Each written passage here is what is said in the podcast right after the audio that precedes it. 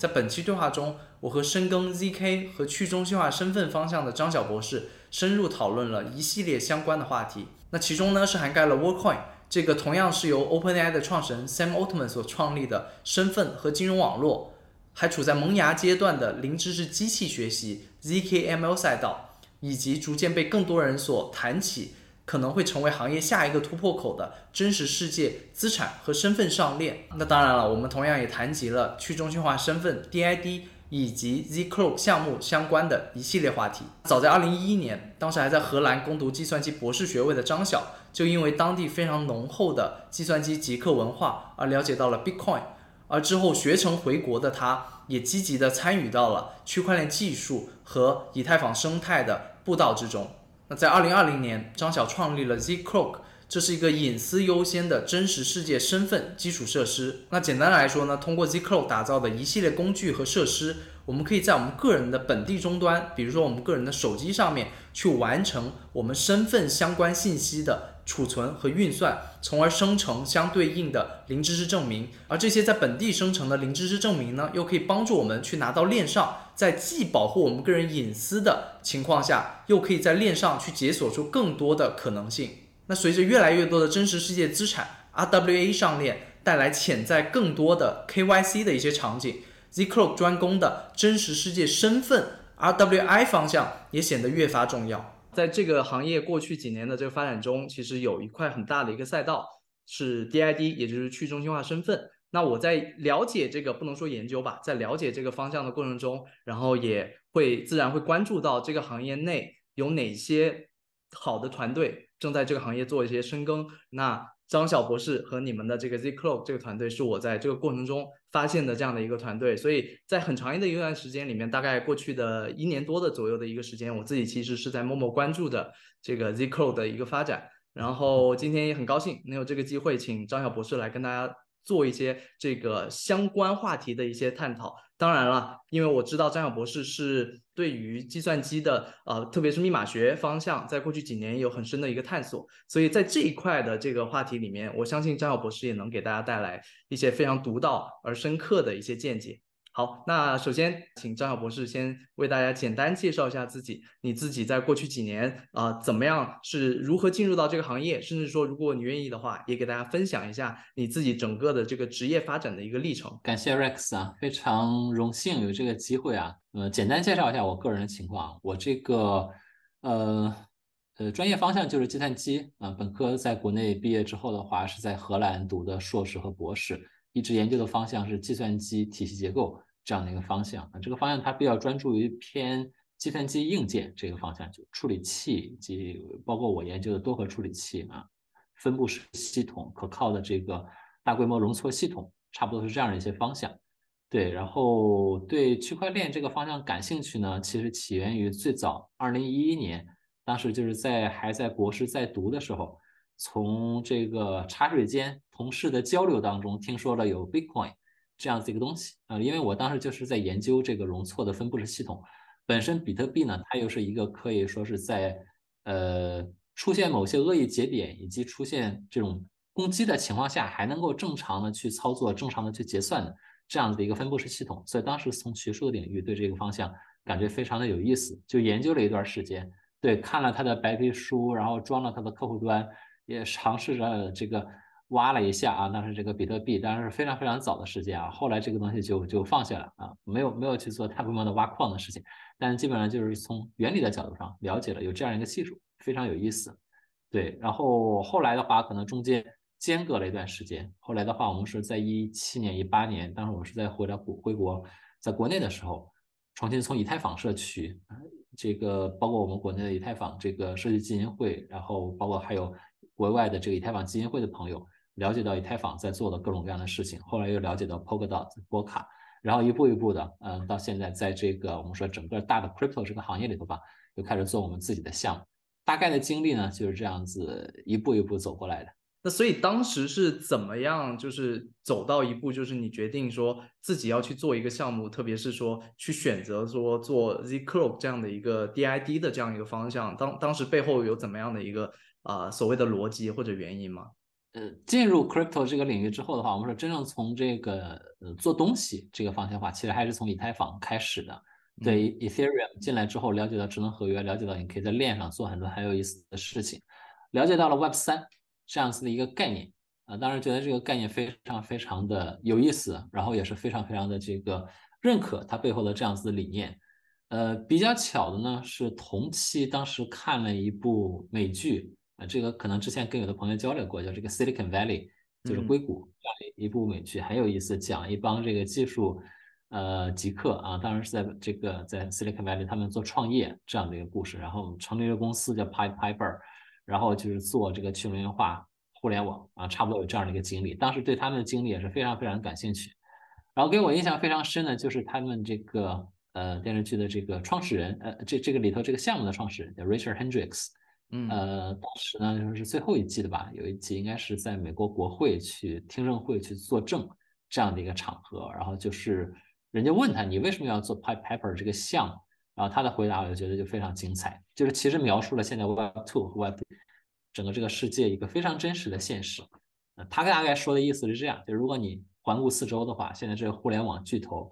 谷歌垄断了百分之七十以上的这个搜索的这个流量，对吧？亚马逊垄断了多少多少的这个电商的流量，然后 Facebook 垄断了几乎所有的 social network 的流量。就是说，如果你从服务的人口的角度去看待这些公司的话，你会意识到他们比人类世界上你见过的任何的帝国的规模都要大。他们是赋予几十覆盖这个几十亿人口规模的这样子的大的这个互联网公司或者是集团。然后呢，你的一举一动，你在生活当中你做的各种各样的事情，你的数据都在他们的呃掌控之下。嗯，这个其实是最近有一个美剧啊，这个可能。大家有有看这个黑镜啊？这个最新的一集《Joe is Awful》，就是更加进一步的这个加深了这样一个呃这样的一个议题，就是我们的一举一动、我们的数据、我们的行为都在这些大的互联网公司的控制和监控之下。呃，从某种意义上讲，他们已经赢了，我们已经输了啊！这是他在这个呃国会作证的时候说的话。那我们怎么办呢？如果我们这些人想重新夺回对自己身份、对自己数据的控制权，想在一个在这样一个赛博空间的世界里头重新拥有对自己的这个呃主权的控制，就只能是 start over Web three decentralized Internet，就只能是走这样的一条路。最终的一个目的，我觉得说的说的非常好，就是说我们要建设一个 decentralized Internet that is of the people, by the people and for the people。基本上就是说以前我们说的民有、民享、呃民生。这样子一个去中心化的互联网络，那么这套东西整个的搭建，它非常非常底层和基础的一套东西呢，就是你的身份、你的数据、你的计算要怎么去解决相关的问题。所以这个领域因为一直也是我们比较呃好奇和感兴趣的一个方向，跟身份啊还有数据隐私相关的这样一个方向。所以说当时也是结合自己的兴趣，也是结合这个自己的一些能力吧，我们就选定就是身份和这个隐私数据保护这样的一个方向，开始做 Zcloak 这个项目。这基本是这个项目启动的这样的一个经历和初衷。过去一年多，大家可能不到一年吧，技术相关的这样的一个大方向就是这个 AI。嗯，呃，很多人对于 AI 的发展有不同的看法。有的人认为可能 AI 已经达到了就是相对来说是一个突破起技术起点的这样的一个阶段。有的人认为说。呃，我们几个月过去了，咱们看到了这个 ChatGPT 的这个功能，很多人也深入的去了解之后，大家也会发现说，这个大语言模型可能其实并不如大家在一开始啊去尝试跟 ChatGPT 交互的时候那般的震撼，因为它可能也展示出来，它也有很多的一些角度，可能并不如大家啊想象的这么完美。我不知道你对于这样的一个 AI。此刻发展的一个阶段，它是否已经到达了所谓的一个突破了一个技术起点？我不知道你是怎么看这样的一个问题。这个先简单聊一下 AI 这个这个方向呢，因为也不是我们这个专业在做的方向啊，但是从这个技术关注的角度，尤其是我以前自己专业的角度，也做过一段时间 AI 的这个技术，所以说我们觉得这一轮这个有 ChatGPT 代表的这个大模型，整个的这这一股技术风潮，嗯，放在今天咱们俩聊天的这个时间点。我感觉它已经是有点在 peak 这样子一个阶段了，嗯，能够回想起来，就是上一波差不多应该是五年之前吧，五六年之前，就是上一波 AI 的高潮，其实就是深度学习，对吧？卷积网络这套人脸识别，包括这个呃，当时跟这个呃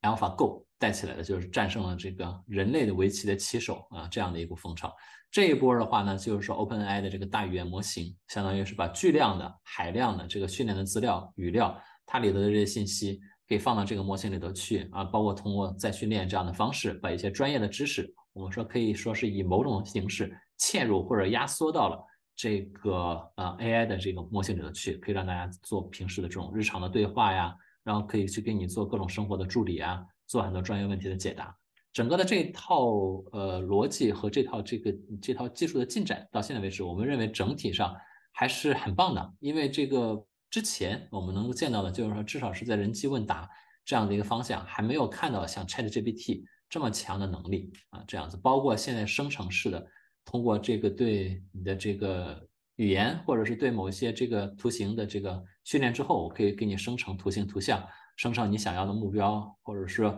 甚至是可以再进一步的去用编程的方法，对吧？帮你去，我们说像 GitHub Copilot 这样子，帮你去生成代码，就这些功能都是非常非常不错的。呃，但是在用这些东西的同时，我们也发现到有这样的一个现象，就是说可能呢，还是只能把这些技术用在我们说非 critical 这样子的领域，因为你会发现，无论是他回答的问题，还是他帮你做的事情，总是有可能。就是这个呃，有各种各样的问题的，那还是需要人工的介入和纠正。那么这个地方其实有两个挺有意思的问题，包括我自己前几天我在用 ChatGPT，我要编一个程序，我让他帮我用某一种编程语言去做一件事情。他说你下载一个这个库，然后用这样这样的代码去做这个事儿就可以了。我最后找了半天，我发现一个很有意思的事情，就是他说的让你去下的那个库，嗯，是他虚构的，是他编的。这个东西，这个东西我很仔细的在这 GitHub 上和这个编程语言的它这个库的这个集散的这个网站上找，没有这样的一个库存在，啊，这个东西不存在，他编的说有这样一个东西，然后让你这按照他说这个逻辑，如果真的有这样一个库的话，你确实可以把这套事情解决出来啊，是一个二五六 K one 做数字签名的这样的一套一套东西，呃，但是实际上没有，虽然这就是，但是他说的非常这个有信心的这种感觉啊，告诉你就是有信。对这个非常非常有意思的这个点，我觉得包括这是在我们可验证的情况下，我知道我通过我专业领域的知识，我知道他说的是错的。但是还有一些还有意思的场景，就是当我真的不了解某一个领域的知识的时候，比如说化学，比如说生物，对吧？比如说金融，就真的是我的知识领域之外的这样的这个领域的时候，当我问他一个问题，他回答的这个问题有可能也有可能是错的，但是从我的专业知识的和背景的能角度来讲，我没有能力去判断。他说的到底是对的还是错的？我可能还是得求助于其他人、专家，或者自己去找一些书籍再去看。但是再从这个角度来讲的话，他可能就失去了这个语言大语言模型这样子一个一个意义了。所以说，从现在这个角度来讲呢，呃，因为我们毕竟不是这个 OpenAI 这家公司啊，就是说这个技术到底什么时候能够解决这种我们说这个呃 false positive，或者说这个包括编造答案呐，包括你使用的这些知识。里头的这个内容是真是假，能在什么程度上，呃，以什么样的信心去解决这些问题？我觉得现在这些东西都是问号，还都是问号。但是当这些东西你在你能给他一些这个确确信的这样子的这个指标的时候，比如说你的置信率是百分之九十点五，那你的这个可能出问题的可能性是多少？在你能够给出这样一些指标的这个前提之前，你想把它用在一些比如说生命啊。呃，比如说这个专业的这样的一些，比如说医疗啊，对吧？或者是这个呃专业的这个律师啊，或者是金融这样的领域的话，我觉得问题还是还是不少的。嗯，所以说只能说继续观望吧，这个方向。那同时有一个跟这个咱们 crypto 或者 Web 三更接近的，呃，跟 AI 相关的，就是这个呃 ChatGPT 或者 OpenAI 的创始人。这个呃，Sam Altman 他创立了另一家公司，这个其实也是呃，大家可能很多人也知道，是他的一个大的一个愿景，就是他会认为说，未来这个时代发展，随着这个 AI 啊越来越主导这个社会的一些一些职能的时候，那么这个社会会产生非常大的这样的一个额外的一些价值。那在这样的一个呃这样的一个时代之下，可能就需要有一套新的所谓的。我们怎么理解它是一个经济机制也好，或者一个福利制度也好，就是这个所谓的 UBI，就是啊全民呃基本收入这样的一个机制，这样的一个机制是可以让这个很多老百姓，你的生产力当然已经被远远被 AI 所取代，那么你就至少每个月通过这样的一个系统，你可以啊获得一个非常基本的一个生活的一个保障，对吧？那呃，Sam Altman 他也创立了另一家公司，就是去做这样的一个事情，可能朋友很多朋友也知道，就是这个 Workcoin。那相信 Workcoin 这个方向，张晓是可以有很多的话可以去说的，因为 Workcoin。如果朋友们去了解的话，它其实呃去实现这样的一个机制的很这个很重要的一个基础，其实就是去呃给每个人一个身份的一个标签，然后并且针对这个每个人的身份，然后才能去进一步推进他的所谓的这样的一个愿景。那所以，我首先咱们来聊聊这个 Workcoin 的话，我就想问说，张小生，你对于 Workcoin 首先它这样的一个愿景？呃，从技术角度也好，或者从整个呃时代发展的角度也好，你怎么看待它这样的一个愿景的一个可行性？对这个题目蛮好的。Workcoin 这个项目的话，其实我们开始关注这个项目，并不是说是 OpenAI 大热了之后，由它的创始人再去关注它。对我第一次听说这个项目，应该是差不多是三年之前，差不多这样的一个一个时间的事情。就当时听说了 Workcoin，因为我们是在做 Identity，然后这个它也是。大方向可以说是落在 identity 这个方向里头的项目，对，所以当时就去有有去关注。嗯，三年前 UBI 这个题目其实火过一波，有有好几个类似这样子的项目。然后呢，这个 Worldcoin 是里头非常著名的一个。首先我们说这个 UBI 这个概念，这个概念呢，其实我个人是支持的，我觉得是可以有这样子一套东西啊，就是如果你真的能实现，呃，你提出的这个愿景的话。嗯，这个是是可以有这样的一套机制的，是挺好的一件事情。但是我们如果现在把这个呃 Worldcoin 这个项目的创始人和 OpenAI 的创始人把他们俩放在一块儿的话，嗯，这个你从他这个人的这样的一个心理的这个背景，就很容易去理解哦，他可能预测到以后这个大语言模型，包括高级的 AGI 可能会取代人类做很多很多的事情，那人类就不需要再去劳动了，对吧？或者说你不需要再去做这个一些生产性的事情了，那就把人解放出来，可能去做一些其他的事情。那那你怎么生活呢？对吧？你的收入从哪儿来的？可以就有这样一个这个我们说 universal basic income 给你，就是够吃够喝够穿，可能够你住住房子就 OK 了。所以说这个东西本身我觉得还是一个不错的概念。但是在推这个 UBI 的这个时候呢，我们觉得有一件事情是非常重要的，就是你怎么去判断你这个基本收入的发放，你真的是发放到了一个人的手里头？对吧？我们知道互联网上的东西，大家见到现在最大的一个问题之一吧，就是所谓的这个女妖攻击，类似这样子，对吧？一个人，我可以去创建很多很多的账户，在 Facebook 上，在 Twitter 上，我可以去注册很多的手机的电话号码，对吧？我一个人去冒充很多很多人，这个放在这个社交领域，我们有个有个很常见的说法，就是刚刚说的女妖攻击 （cyber attack），对吧？如果你放在这个 UBI 这个领域，我说这个 basic income 是每人一份儿。比如说，大家每个每个人每个月都是五百美元这样的一个基本收入。如果你能冒充十个人的身份的话，那你一个月的基本收入就是五千美元。那对这个世界上其他的人来说，这肯定是一件不公平的事情。所以说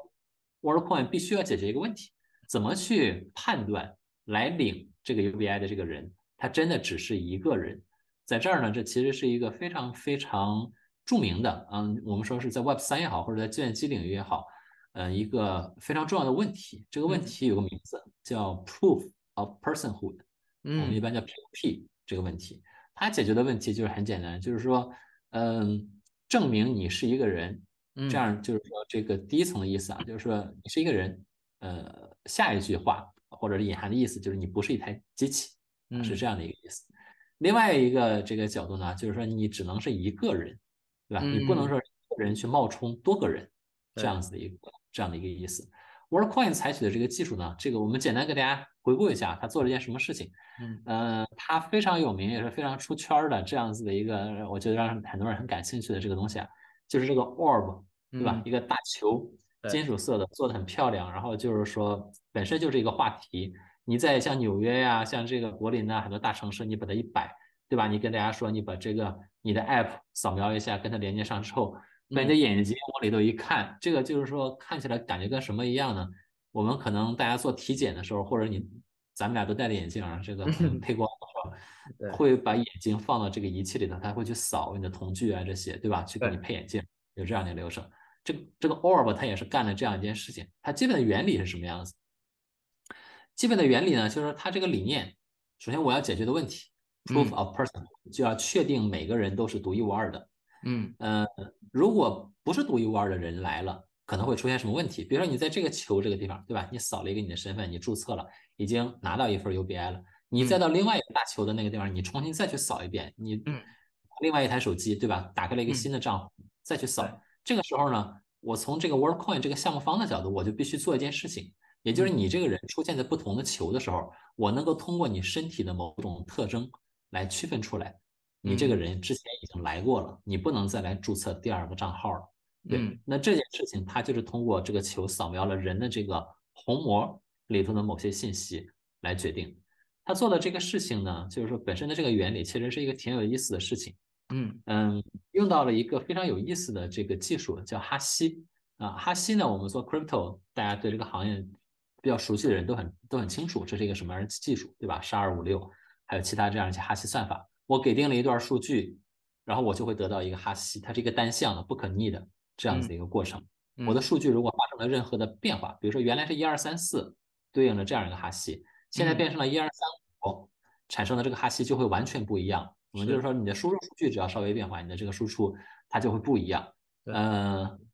，WorldCoin 呢也采取了一个哈希这样的一个办法。它采取哈希的这个初衷是什么呢？就是刚刚说了，你这个人第二次出现在这个球的时候，我要能区分出来，嗯你这个人之前已经来过了。那么做这样的事儿的一个方法，就是把你的一些生物特征信息给保存起来，对吧？嗯比如说存在一个数据库里头，第二次你这个人再来的时候，我把你的这个生物信息提取出来之后，跟数据库里头已经存了的这些数据做一个比对，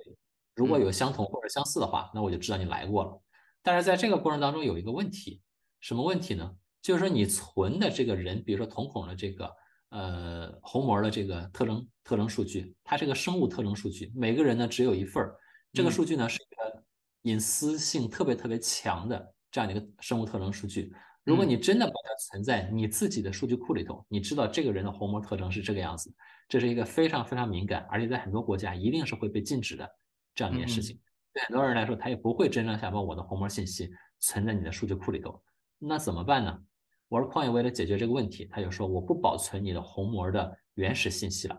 我把你虹膜的这个特征的数据，我取一个哈希，我把哈希存下来。哈希这个技术我们知道它有这样一个特征，刚刚我们说过了，就是它是一个单向这样的一个计算。我如果知道一个原始的输入数据，这个一般叫 pre-image。那我们从计算机的角度来讲，我知道 pre-image 之后，我可以非常非常的容易算出来它的哈希是什么。但如果我只知道哈希，我反向去推算这个 pre-image 是什么，这个是一件几乎不可能做到的事情。从现有的算力的角度来讲，所以说 WorldCoin 呢就提出了这样的一个说法，说我不保存你的虹膜的特征数据了，我只保存它的哈希。嗯这样子的话呢，你这个人过来之后啊，就是说你存在我这儿的是哈希，而不是你的虹膜特征。嗯但是这个时候呢，就会出现一个问题，什么问题呢？我们想象一下，如果我这个数据库里头，比如说我们换一个说法，我们说保存人脸是不是也可以？好吧，那如果是存你的人脸的数据，呃，一个人两次你收集人脸数据也好，收集虹膜数据也好，你的这个数据本身它不可能是百分之百一模一样，对吧？它肯定是有一点点扰动或者有一点点误差，就这两组数据它肯定是有点区别。用普通的哈希函数去做这个计算的时候，你得出来的这两组哈希的结果差距会是天差地别，就看起来是没有任何联系的。如果你两次测出来的这个哈希没有任何联系的话，那你怎么判断它们是同一组相似数据产生的哈希呢？你是没有办法去做这个事情的。对，所以说在这个地方，WorldCoin 采取了一个非常有意思的新型的这样的一个哈希函数，它不但能把你原始的数据变成一个哈希，而且在你的原始数据的特征非常相似的情况下，它能够让你的这个哈希看起来也非常非常的相似。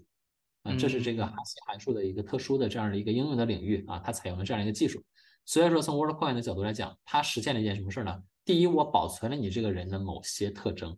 但是呢，我又不能用这个特征去反推出你真正的生物特征是什么。嗯这是第一件事儿。第二件事儿就是你一个人两次、三次来到这个 orb 之后，我采集了你的数据，取了哈希，我可以通过对数据库里以前保存的这个哈希的查询，来知道你以前你这个人来没来过。通过这样的一个方法，它实现了刚才咱们说的 proof of personhood 这样的一个问题啊，它解决了这个。所以这个方法从这个角度来讲是 OK 的，是 OK 的，嗯嗯，但是但是也会有它各种各样的问题。比如说我们现在看 Twitter 之前有一些做 ZK 的这个博主聊过他潜在问题，就是这个隐私问题，我们先不说。嗯呃，同一个人来去扫这个哈希，呃，嗯扫这个红，然后得到这个哈希，也有可能它的这个差距，理论上它应该很小，对吧？同一个人嗯嘛，但是也有可能它会比较大。呃，这个嗯情况已经出现过，，OK，呃，不多，但是有，对吧？而且你考虑一下，这个 OpenAI 它现在呃 World WorldCoin 它现在这个应用范围可能就是百万人这样的一个数量级，就是随着你这个人数的增加，大家的这个可能瞳孔里头这个特征的哈希的这个相似程度会越来越多，越来越近，就会它会有越来越多的我们说这个误报率这样子的情况就会增加。对，所以说这个方案呢，整体来讲是一个很有意思的一个探索和实践，但嗯。是真正用它来解决 prove a personhood 的问题，还是有各种各样的这个现实的啊这样的困难，包括各嗯国的这个法律法规对这个事儿没有太多的反应。我们也是觉得未来可能会有一些关于隐私这方面的争议和思考啊，但是在中国呀，还有这个其他一些国家，它就完全不能入境了，没有这个东西的存在。所以说，对这个就是说，我现在对它的这个技术还有它做的事情做了个简单的分析和回顾吧。这个过程中，其实我我会自然而然产生很多个问题啊，就是一个是呃，你刚刚提到的嗯 WorldCoin，它其实下了蛮多的功夫去尝试避免，比如说一个人他去呃冒领多次的这样的一个场景。那同时呢，呃，现在其实我们已经看到了有一个真实的案例，就是呃，在东南亚应该是某个国家出现了。呃，因为 WorldCoin 它并没有在世界的所有国家现在都在采集这个用户的这个所谓的虹膜信息，所以有一些国家的用户他会通过，比如说找第三方代理，然后帮他在其他的呃 WorldCoin 已经覆盖的一些国家去找这样的一些人，对吧？所谓的呃呃虹膜的信息，让他们去录入，但是呢，呃，他们录入的信息的收益又是被这些呃。其第三方的一些其他的用户，他们来取得。那这样的一个问题，现在其实我们已经看到已经出现了。WorldCoin 好像我看到他们其实也也已经意识到这个问题了，我不知道他们现在是怎么去处理这样的一个问题。这种攻击的手法，就是冒用身份这种攻击的手法，从理论上来讲的话呢，嗯，你能预防它的这个方法并不是太多，尤其是在这个嗯对方配合，就是说。给你去扫红膜这个人在配合你的情况下，这个呢，你想预防其实是挺难挺难的。WorldCoin 至少到现在啊，他们说他要修复，要改变这个问题，但这个问题其实并没有那么容易去解决。嗯，可能可以做一些方式，让你就是通过远程的方式去分享这个信息，没有那么容易。这块其实我们帮他想过一些可能的这个方案，但是说可能实现起来会比较难，尤其是对 WorldCoin，就是你要扫瞳孔、从扫虹膜特征的话。这个是很这个是很困难的。其实你可以想这样，就是说这个我把你的信息保存下来之后，如果你用的是别人信息，我做一个简单的要求就可以了。比如说我要定期的，比如说每过一个月，我要更新一下你的这个虹膜的信息，让你比如说重扫一次，对吧？重扫一次。如果你这个信息是买的，买的别人的，那么你重扫一次，你上哪儿去？一个月之后再去找当初的那个人呢，对吧？或者这个月他再配合你一次。他能每个月都配合你去做这个事情吗？那是不可能的呀，嗯，对吧？啊，就是你可以通过这样一个简单的方式就把这个事儿给杜绝了。但是在这儿有一个问题是什么呢？就是它扫描瞳孔这件事情，它通过我们说这个 orb 来实现的，它不是说用你的手机就可以解决的一个问题。所以说你出扫一次这件事儿，在这个 WorldCoin 这个用例上，你几乎是没法实现，因为它这个 orb 的这个部署在这个全世界，它个数是很少的。对吧？哪怕我只是一个普通的人，我在我所在的城市东西，对吧？比如说他在北京有，他不可能覆盖所有的城市，对吧？我比如我我住在石家庄，你放在北京，可能我哪次去北京玩的时候，我扫了一次这个东西。但你要求我因为这个事儿每个月去一次北京，专门去更新一下我的这个虹膜信息，对绝大多数人来说，我觉得是做不到这个事儿。但是如果你用的不是虹膜的信息，你用的是其他一些，我们举个例子，比如说人脸的特征。假如说也能实现类似这样子的事情，然后你这个人脸特征，你可以在自己的手机上打开摄像头，你就可以去更新。假如说我用的是别人的人脸特征，对吧？呃，比如说用的是东南亚某个人的人脸特征，嗯，那让这个人每个月来给我重新扫一遍脸，这个钱包在我的手机上，他怎么在我的手机上去扫他的脸呢？这个事儿就非常困难了，做不了。嗯，但是我想在我的手机上每个月去扫一次我的脸。去更新一下我的人脸这个信息，这个是很简单的事情。对吧？你在你自己手机上扫一下脸，这个是很简单的特征。用这样的一个方法，就可以去杜绝卖身份或者盗用其他人的身份这样的一个问题啊。这个方法在我们后续的这个 DID 的相关的领域里头，其实也会出现有类似这样的解决方案啊，会是一个很有意思的事情。但现在这样一个层面上，放在 WorkPoint 这边，它还没有解决这个问题。说实话，另外的一个问题就是关于呃，你也提到说，Workcoin 它怎么去针对用户的这个数据 personhood 这样的一个情况去。去去实现这样的一个问题，或者去去去呈现出来。那我也下意识会有一个问题，就是是否有在你眼中有更好的方案，就是比 Workcoin 现在呃的选用的方案更好的方案呢？因为我自己在应该是上周吧，好像看到你在朋友圈里面发了一个，就是 ZKML，你你你好像提到说 ZKML 可能是呃解决这个方案比较好的。这样子的一个利器，当时你用的词应该是是这样子对吧？然后呃，ZKML 可能很多朋友不太了解啊，因为这个这个方向其实也是呃，现在 crypto 行业虽然大家这个市场的热度比较低，但是呃，ZKML 可以，我个人理解它是呃，加密领域跟 AI 啊很多的这个投资机构正逐渐在更多的关注的这样的一个结合点所在啊，ZKML 的。全称如果我没记错的话，应该是呃 Zero Knowledge Machine Learning，就是零知识证明呃机器学习。我我不知道翻译的对不对啊？然后也请张角跟我们就是展开一下，一个就是你怎么去去去理解现在 ZKML 这样子的一个概念，它呃是是到底是怎么样子的一个概念，给大家稍微科普一下。另一个呢，你当时这句话对吧？你怎么是你你背后的这个含义，帮我们展开一下。好呀，好呀，我们聊一聊 ZKML 这个话题啊，应该是现在因为 AI 热，对吧？AI 使用的核心的技术之一就是这个 machine learning，然后包括这个深度神经网络，嗯，这个 deep learning 相关的这些技术都是一脉相承的。然后我们在 Web 三这个领域呢，难免要关注这个方向，对吧？更不用说真的可以用这个 ZKML 去解决我们现在面临的很多很有意思的问题。这个呢，我们要不简单先说一下这个，很简单的说一下 ZK 零知识证明这个技术，对吧？这个因为我们也是做这个方向的，大家可能从不同的途途径渠道已经知道相关的这个，就是说零知识证明相关的概念。简单来说呢，就是我这儿有一组数据也好，或者有些信息也好，我怎么在不出示这个东西原文的情况下向你去证明，对吧？我知道有这样的一个东西存在，嗯，但是从这个计算机科学的角度来讲，我们说零知识证明。这个技术严谨一点，实际上它解决了一件什么事情？零知识证明解决的事情是我们说是计算的真实性这样的问一个问题啊，计算的真实性，或者是通俗一点的说，通俗一点说，我们就是说两个单词就可以总结：honest computation，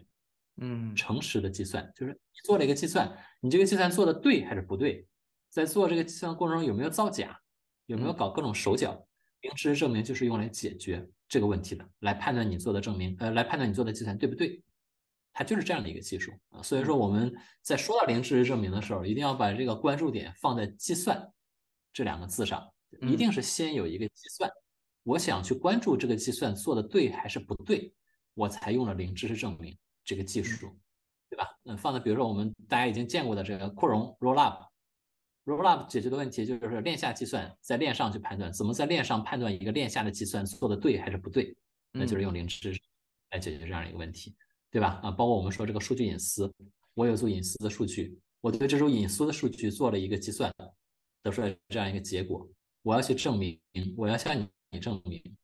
啊，你看不见这个计算的过程，但我要向你证明这个计算的过程是正确的，怎么证明？就是用零知识证明。啊，在这个地方我们说了，既然 ZK 零知识证明它最核心的这个大家需要关注的要素是呃 computation，那么这个 machine learning 啊，这个机器学习它本身也是一种计算，对吧？不管它是什么样的计算，它本身它也是一种计算。那么 ZKML 要解决的一个问题就非常简单，就是怎么去证明你的这个 ML 这个计算的过程是正确的，嗯，它就是解决了这样的一个问题，嗯，对，所以说这个 CKML 的话。嗯，现在我们说是在这个呃有了很多的这样的这个模型 ML 的模型之后，用它可以去解决你这个使用过程当中，包括你这个推理的计算，看你这个过程是否正确这样的问题。就是这是 CKML 的这样一个比较大的一个背景和本质。嗯，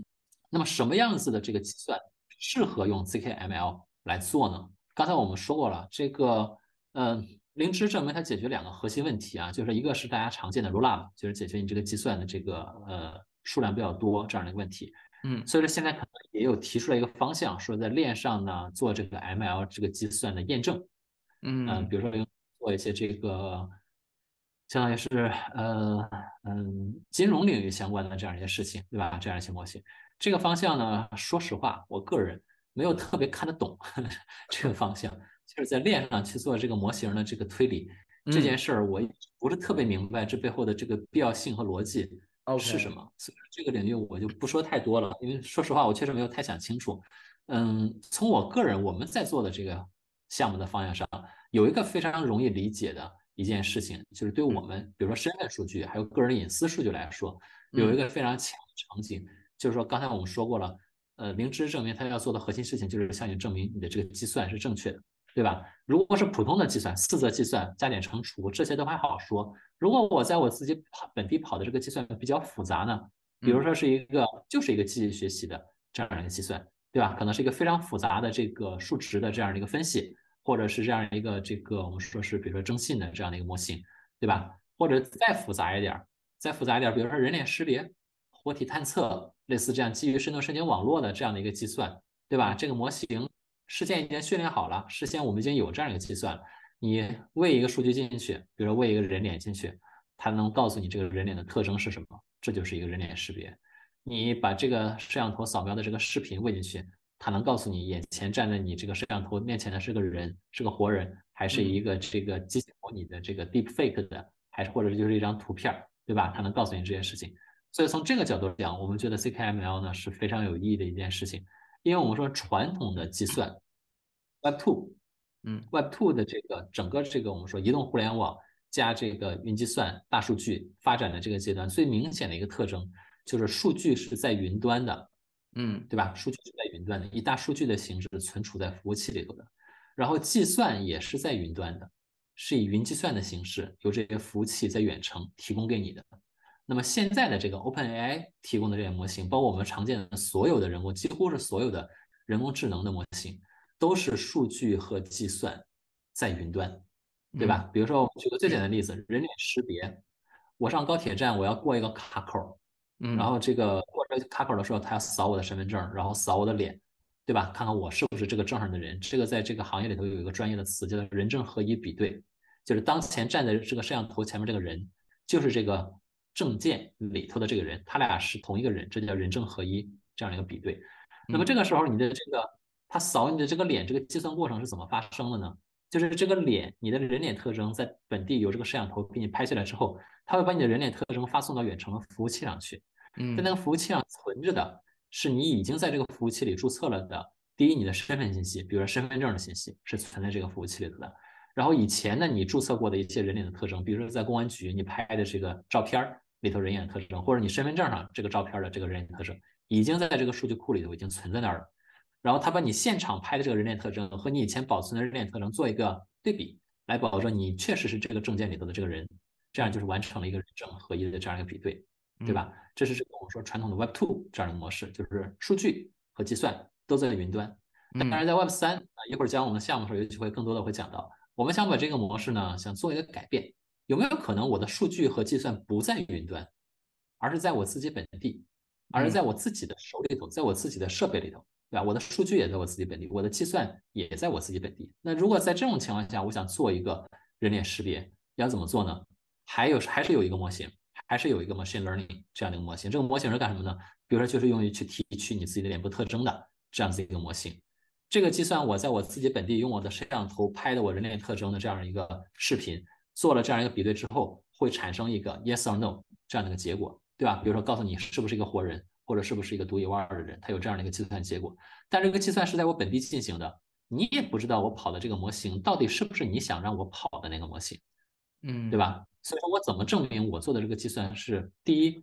是你想让我做的这个计算；第二，这个计算的过程是正确的，而不是错误的呢？这个时候就是 CK 和 ML 结合的非常好的这样一个场景。就是可以用零知识证明的技术来证明我在本地跑的这个 ML 这个计算是正确的啊，这是一个 proof。你不需要看我的计算过程，你也不需要看我这个计算的输入数据，输入数据是隐私的，是我人脸的特征，不会给任何人。你只需要看我产生的这个 proof，你就会知道我在本地跑的这个计算确实是真实的，跑了一个人脸识别的这样的一个模型，然后结果是正确的。这是他解决的这样的一个问题，就 ZKML 解决一个问题。嗯，所以说回答你刚才这个问题啊，就是说这个，嗯，如果我们把这个事情放在比如说像 Workcoin 这样的这个 Proof of Personhood 这件事上，有没有可能就是有一些很有意思的化学反应在这个地方，对吧？就是说刚才我们说过了，你要证明这个人他是独一无二的，Workcoin 它使用的是你的虹膜的这个数据特征，那为什么不可以使用人脸呢？对吧？人脸的这个区分度其实也是足够高的，而且人脸它有个非常好的这样一个特征，就是说。你可以用普通的摄像头，你的手机的摄像头，你就可以去把人脸的这个特征捕捉下来，你不需要专门这个 orb 去做这个事情。我们快要在全世界去部署这个 orb，这是一个工程量非常非常大的事情。是，而且我们觉得做这个事情，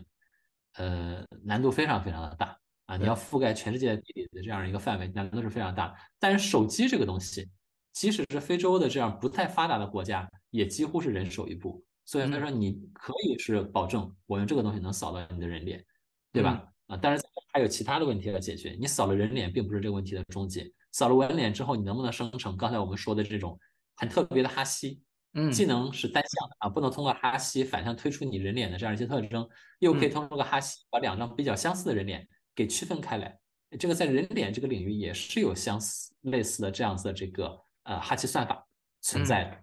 嗯，然后呢，就是说包括刚才我们说的这个，比如说你人脸取哈希这个操作，它也是一个计算。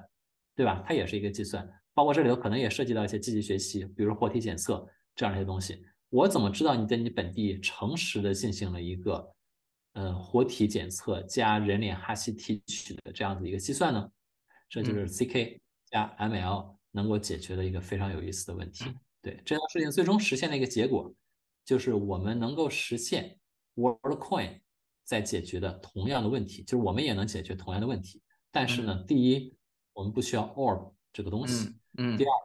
我们不需要去扫描你的虹膜的特征。第三，我可以随时随地的在你本地用你自己的手机就可以完成这件事情。然后同时，其实呃，现在看到很多人在谈论这个 ZKML 的时候，他们也在讨论到，就是可能更多关注到的也也是一些如何把呃所谓的这个 machine learning 大语言模型等等的这些 AI 相关的一些技术跟我们所谓的链上，就是整个区块链世界。去结合嗯这一块，我不知道，就是说 ZKML 它的所谓的真正的这个意义在哪里？就是比如说它使用到我们这个区块链，它如果能去在这方面去做结合的话，他们用到的是区块链的主要是哪一块的一些呃特性？我们说传统的这个 ZK，我们看它的用法，你在链上的部分，一般来说你在链上的部分呢，我们是管它叫做 verifier。这样的一个部分，就是你整个这个 zk 计算最终的或者最后的这个链条。我们说零知识证明使用的过程呢，它包含两个最主要的部分，一个叫做这个 proof generation，就是你产生证明这个过程；另外一个叫做 proof verification，对吧？就是证明验证这样的一个链条。不管你这个证明是怎么生成的，或者生成的对不对，如果你在这个 proof verification 的这个链条上，或者最后的这个环节上出问题了，那么你这个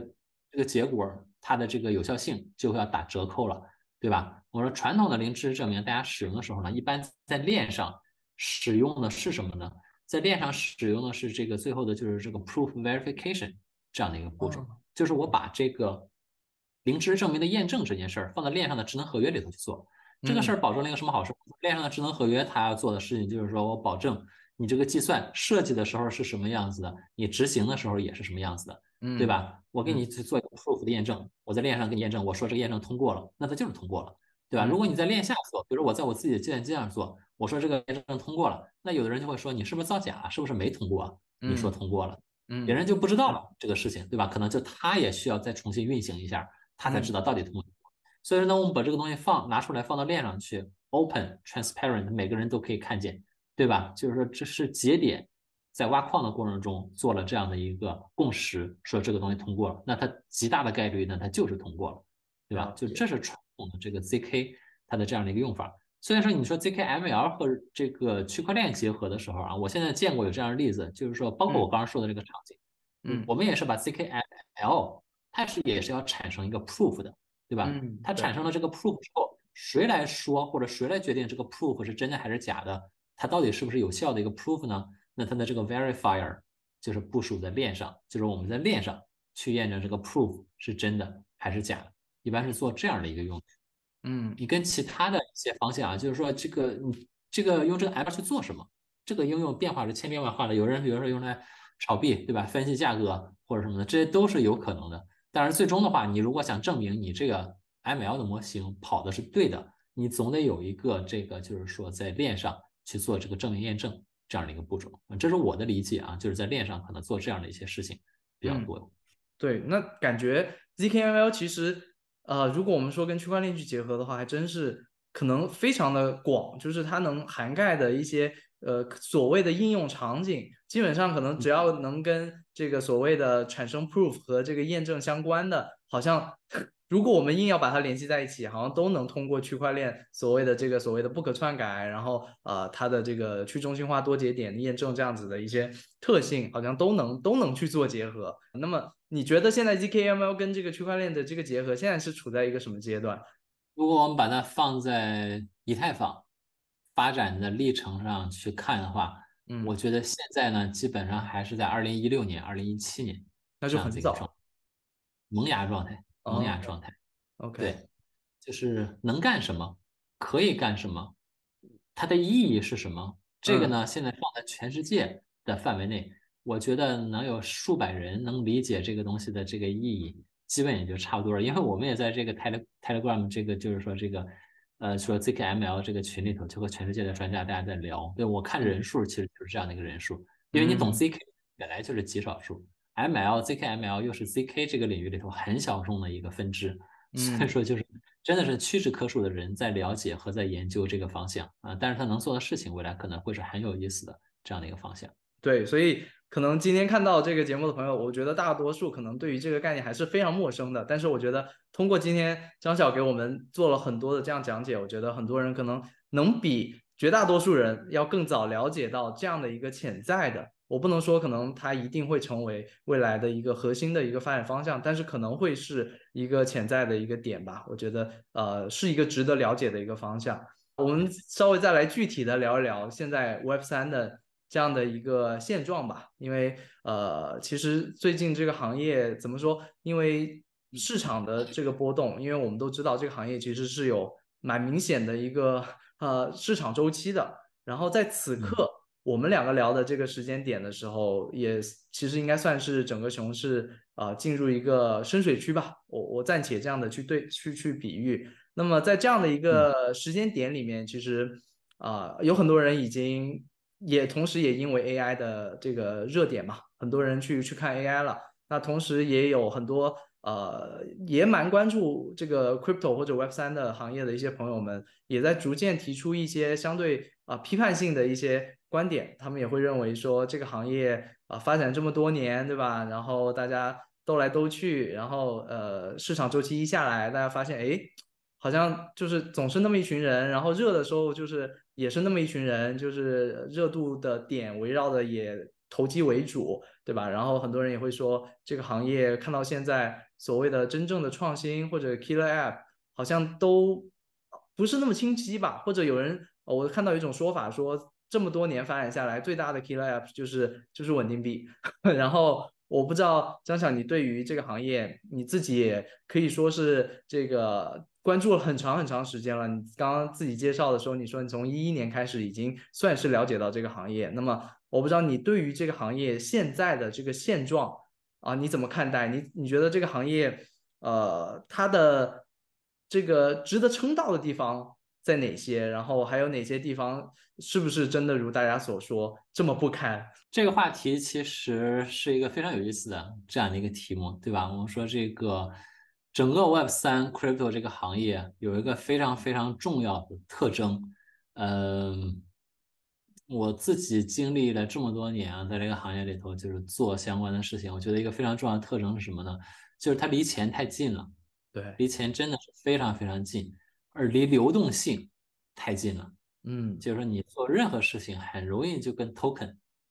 这个结合上，或者是发生关系这个我们说在 Web 三行业，你去创业或者做事情，有的时候会有一个呃比方，这个比方是什么呢？就是说我们不是说这个不应该做这个事儿啊，就是说但是说把这个特征给大家分析一下。就像你办一家公司，我们说办一个公司正常的这个道路，我是先是初创公司，对吧？解决一个很具体的社会上的问题，然后把产品拿到这个市场上，让大家去体验，给我提反馈，然后我就修改，一层层的迭代。占领地区的市场，然后向全国扩张，最后做的非常大了，考虑上市，对吧？这是一个非常非常艰辛的啊，但是也是一个正常的这样的一个流程。我说 crypto 这个行业创业或者在 Web 三做项目，经常会发生的事情是什么呢？就是好，我想了一个题目，然后说我要做这样一个事情，嗯，然后明天我要做的事情就是上市，上市，先上市，对，马上上市，卖股票，挣钱。对，这这就是我们在这个行业里头，尤其是前面几年啊，就是包括 S U 那些事情发生的事情，真实的就是这个样子的，对吧？你有了充足的现金和流动性之后，你自己的产品和技术可能还只是一个白皮书，或者甚至只只是一个 deck，嗯，对吧？对很多人来说，说实话，你做东西其实就是为了挣钱，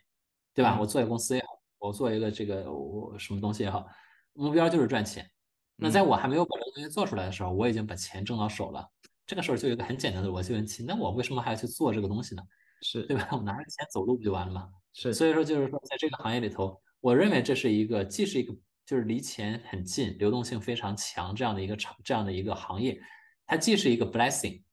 可以帮你去做很多很有意思的创新，但是它同时也是个 curse 啊，对意志力不强的人来说，或者对。心理其实没有那么这个这个强的，就真的想做一个不一样的东西的，而只是想挣钱的人来说，嗯，就太容易出现刚刚咱们说的这样的问题了。所以说，Web 三这个行业的发展，它跟互联网，我们说互联网行业有一个非常非常大的区别。互联网变现没有那么容易的，你想在纳斯达克敲钟，这个没有那么简单，对吧？你的用户体量是多少？你最起码得把这个数量你得拿出来给投资人看到吧，对吧？你得经过审计。你得有这个会计师公司给你去做各种各样的事情，来证明你是一个可行的 business model，你有现金流，你未来的前景是什么样子？这些东西至少有一个第三方在审你，审完了之后你的回答是 OK 的，你才能去上市。但是放在 crypto 这个行业，我们发现上市这件事儿几乎变成了一个零门槛的事情，所以这个事儿呢，呃，某种程度上来说，并不一定就是一件好事儿。嗯，它也干扰了很多的项目。保持自己的初心，这是个和离钱比较近这个角度来来评判一下这个这个领域啊，或者是这个行业。另外一个事情的话，就是说 Web 三呢，我们认为进入这个行业，包括现在我们说这个 adoption 用户量还是比较少的，对吧？我们说这个 crypto 这个领域的真正的用户量，可能也就是在千万、几千万这样的一个数量级，它离互联网我们是几十亿这样的一个用户的体量差距还是非常非常的大的啊，在在这个真正的互联互联网、移动互联网的面前。Crypto 的这个 user 这个数量几乎是可以忽略不计的啊，就是百分之几或者千分之几这样的一个数量级。所以说这个问题出在哪儿呢？我觉得一个很主要的问题就是说这个用户群体的这个 onboarding 的摩擦和这个成本还是比较高的，对吧？尤其咱们提到的 token 这个东西，你有 token 你就得有钱包，对吧？有钱包你就得有助记词。要有助记词，那你还得分清楚这个东西不能拍照片儿，你要有什么方式把它保存，整个这一套流程，对吧？现在我们看到了，就是比如说基于 AA 啊，基于 MPC 啊一些钱包在做一些尝试，把这个门槛给它尽量的降低，对吧？但是在你降低这个门槛的同时，你又会发现这个东西它开始往 Web Two 这个方向在偏离了，就是它是有一个平衡。Web Three 我完全拿着自己的私钥或者有硬件钱包，我的安全性是非常非常高的，对吧？然后在 Web Two 或者是用其他的一些，比如 MPC 这样的技术，我其实是有一个 assumption，嗯，我信任某一个机构，对吧？他帮我去做我的身份验证或者相关的这样事情，或者我的这个 email，它是一个中心化的东西，对吧？比如说我的 Gmail，它是谷歌拿着的，对吧？所以说这个在这个 user adoption 这一块的话，我觉得我们的这个距离还是相当的远，离主流的这样子的这个用户群体。但是现在我们看到有一个比较好的方向，就是说最新的这些。密码学技术啊，还有技术的发展，对吧？就比如说这个我们非常看好的一个方向，就是这个 Passkey，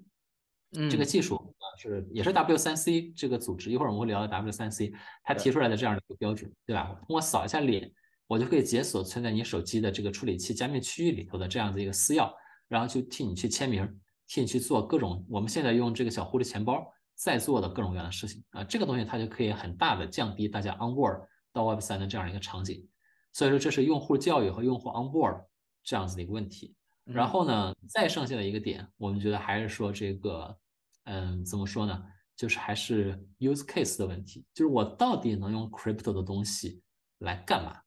对，它能解决我现实生活当中的什么问题？我们觉得这个挣钱这件事儿呢，应该是每个人都不会去 say no 的这样一件事情。大家都喜欢挣钱，我们都喜欢钱，嗯，但是呢，你说每个人他这个生活的目的就是为了挣钱。这个呢，可能又不是每个人都是这样子想的，对吧？比如举一个最简单的例子，我们说为了增加这个这个行业的这个 user adoption，嗯，我们现在看的一个方向就是，比如说 game 啊，gamify 类似这样的方向，嗯，呃，play to earn 这样的方向，在东南亚那边的地区，对吧？前段时间像那个这个这个各种各样的这个炼油，对吧？吸引了不少的这个用户进入到了这个这个 Web 三这个领域。就它可能是对某一些特殊的人群是一个比较好的让大家去进入这个圈子的这样子一个工具，嗯，但是也要看到主流的游戏的人群，拥有主机的 PS Five、Switch 这样的人群，呃，或者是平时玩网游的这样的人群，嗯，大家玩游戏的这个初衷，我是 Play for fun，不是 Play to earn，所以说如果把这个目标搞错了的话，会是一个很大很大的问题。就是炼油，并不是说炼油不好，或者炼油不可能做起来。炼油我觉得也是可以做起来的。真的要去思考，我结合了区块链之后，能够做到跟传统游戏在机制上有一些什么什么非常不一样的这样子的点啊。比如说，我们举个最简单的例子，就是说这个 Dark Forest，大家可能知道，用零知识证明去玩宇宙探索的这样一个游戏，对吧？这个就充分利用了零知识证明技术的这样一个特点。呃，这个在这个传统的游戏技术里头是没法实现的啊，那就是充分发挥了链。还有零知识证明这些技术的一个优点，做了这样一个游戏啊。当然，这个游戏太小众了，太 hardcore，它不是说能够大规模出圈的这样的东西。就是说，真正的在这个 user adoption 这方面，我们觉得让提供给大家这种，就是说真正能够吸引他们进入这个领域，这样子的用力还是太少太少了。对这个 Stepen 这个前几年这样的一个例子啊，我觉得确实是非常好的一个，不管说我们说目前发展是个什么状态啊，还是一个非常好的一个比较出圈的这样的一个例子。嗯，游戏呢可能是在找对了一定的这样的一些密码，呃，机制密码的这样的一个前提下，也可能会是一个不错的吸引用户的方式。但这个点呢，其实挺难说。我前几天其实发了一个朋友圈，就今年上半年发布的各种各样的游戏，嗯，从塞尔达到这个 最终幻想，到这个呃 Diablo，呃暗黑破坏神四，其实我说这都是我想玩但是没时间玩的游戏。对吧？就是炼油这个东西，其实是跟一个非常非常成熟的游戏这样一个工业，你放在同一个赛道去竞争。那这些 play for fun 这样子的主流的这个用户群体，他会不会通过游戏 onboard 到 Web 三的这个领域里头来？嗯，我觉得这个事儿是一个问号，在我这儿这个事儿并没有那么的清晰，也没有那么的直接和简单，它是一个问号。对，所以说就是我觉得整个 Web 三行业吧，还是需要去探索。到底在什么样的方向能够真正的把主流的用户吸引进来？这个吸引绝对不是为了钱，我可以打包票，绝对不是因为大家要要在你这个行业挣钱才会来的，它一定是 for for fun，一定是要么是解决了你真实的需求，帮你去做了一件事情，对吧？比如说你以前办一个证，你要坐这个一个小时的公共汽车或者来回打车要花五十块钱、八十块钱，顶着大太阳三个小时才能办好的一件事情。我现在可以让你用两分钟在本地扫一下脸，然后注册一个数字身份，就帮你把这个事情办了。我给你带来了便利性，我帮你节省了时间，我减少了你这个事情里头的摩擦，这是一个非常非常有吸引力的这样的一个点，对吧？或者说我们说这个其他的一些这样子的用力，像比如说这个现在也在提的啊，RWA 啊，TradeFi 啊，就企业，呃，供应链金融、中小公司，原来靠我本身的这个征信。靠我本身的这个数据，我拿不来的这个贷款，现在用了这个 Web 三，用了数字身份，用了这种各种征信的手段，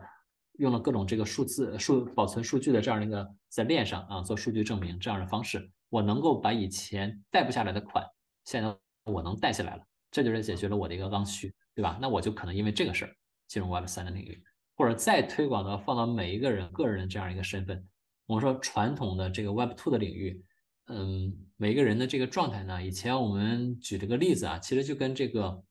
奴隶，呃，不能说奴隶社社会吧，就这个封建社会吧，跟封建社会的长工其实是有点像的，对吧？或者农奴这个状态是比较像。我们如果把数据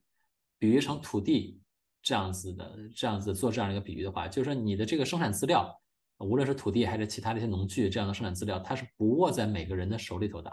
对吧？我们说这个数字时代的话，我们如果说数字数据是一种新型的这个生产要素，这个在我们国家中央已经出过文件了，它就是这样认定的，对吧？数据它是一种新型的生产要素，它跟资本，它跟甚至包括石油这样的东西放在一块儿，它都是相同类型的东西。但这东西它不是控制在每个人自己手里头的。如果我能够把原来你不控制的这些属于你的数据，现在拿来放到你自己的手里头，第一能够保证你自己的隐私，第二能够让。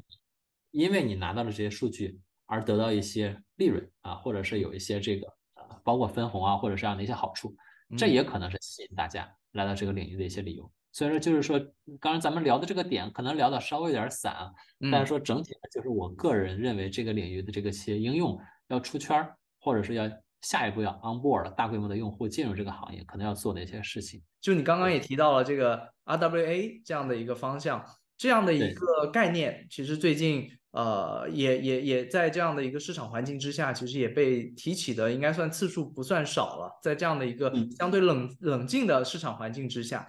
但是我自己也其实看到这样的一个概念被越来越多人可能行内的正在 build 的一些人去提起的同时，我自己也呃有一个感觉，就是呃这样的一个概念，如果我我的记忆没有出现错误的话，它这个其实并不是一个非常全新的一个概念，因为。呃，一七年、一八年那会儿，其实逐渐已经有了一些尝试将链下的真实的一些金融资产，甚至是一些公司的股权、股票，然后公司的一些呃内部的一些资产，去把它代币化，去去上到链上的这样的一些一些尝试吧。但是过去的尝试其实并没有显得特别的成功。然后最近呢，其实越来越多人被被被大家所提起。我不知道你是怎么看待这个背后。到底是什么样的契机和什么样的一个原因导致了这个 RWA 相关的这样的一个概念又被大家所越来越多的提起呢？也蛮好的，这个这个这个话题，RWA 这个全称 Real World Asset，对吧？就是真实世界的资产，有没有可能能把它们搬到链上来去做一些事情？然后你提的这个点呢，有一个点我是非常认同的，就是说确实之前它是火过一波了，我印象其实挺深刻的。应该就在二零一八年前后那个时候，二零一八、二零一九，就是有过这样挺大的一波探索。当时还有提到 STO 这样的一些，对吧？Security Token Offering 这样子的东西。然后我当时还非常印象深的一个项目，非常仔细的研究它。呃，就是说好像是在哪个度假区吧，把这个度假区的一些这个酒店还是度假村一些房间啊，把它们 Token 化，然后说大家可以在网上去投资，投资了之后你可以去拿到它的分红。是类似这样的一些东西，嗯，我们说前面这一波呢，这个确确实那一波喊的还是挺响，但是最后我们好像也没有看到太有意思的东西跑出来。这个或者说现在这个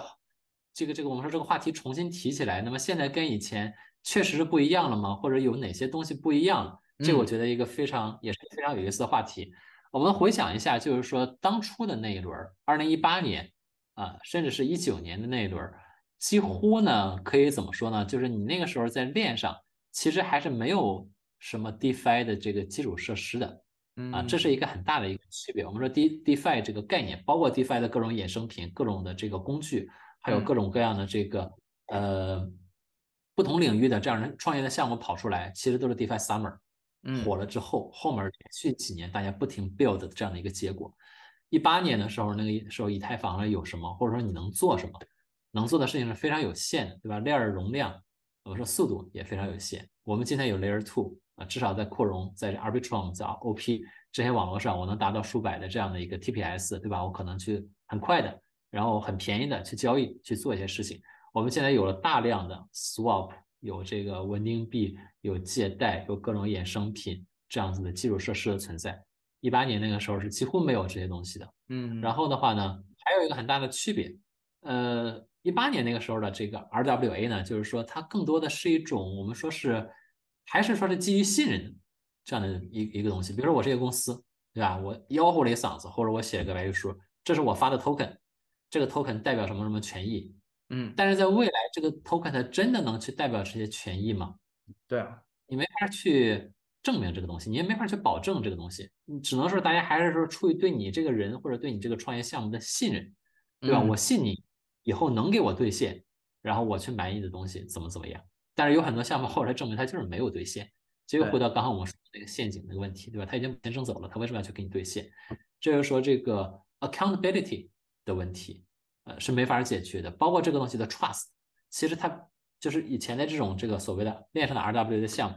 嗯它是一个基于 trust，这个 trust 不是对链的 trust，也不是对技术的 trust，它是对人的 trust。那么就回到了我们所说的中心化的这样的一个老路嘛，对嗯吧？你其实是在相信人，他会给你兑现这些东西，然后你去买他的这个项目。那放到今天，我们在这个技术领域上也会有很多不一样的进展。那同样是一个 RWA 的项目，嗯这个项目不是只是项目方说怎么怎么样，你会发现这个资产的背后呢，我们用技术的手段，这个可能一会儿可以聊一下，因为这个跟身份已经开始有关系了。你会发现这个项目的银行可能又给他做个担保，对吧？某一个这个审计公司对他的审计报告可能就挂在链上，甚至有保险公司对他进行过保险，有很多人给这个东西去做证明，这样的一些啊有这种证明的这种机制的这样子的一些基础设施，呃，包括我们一会儿可能会提到这个话题，跟身份其实是非常相关的这些东西，现在都是在不断的完善。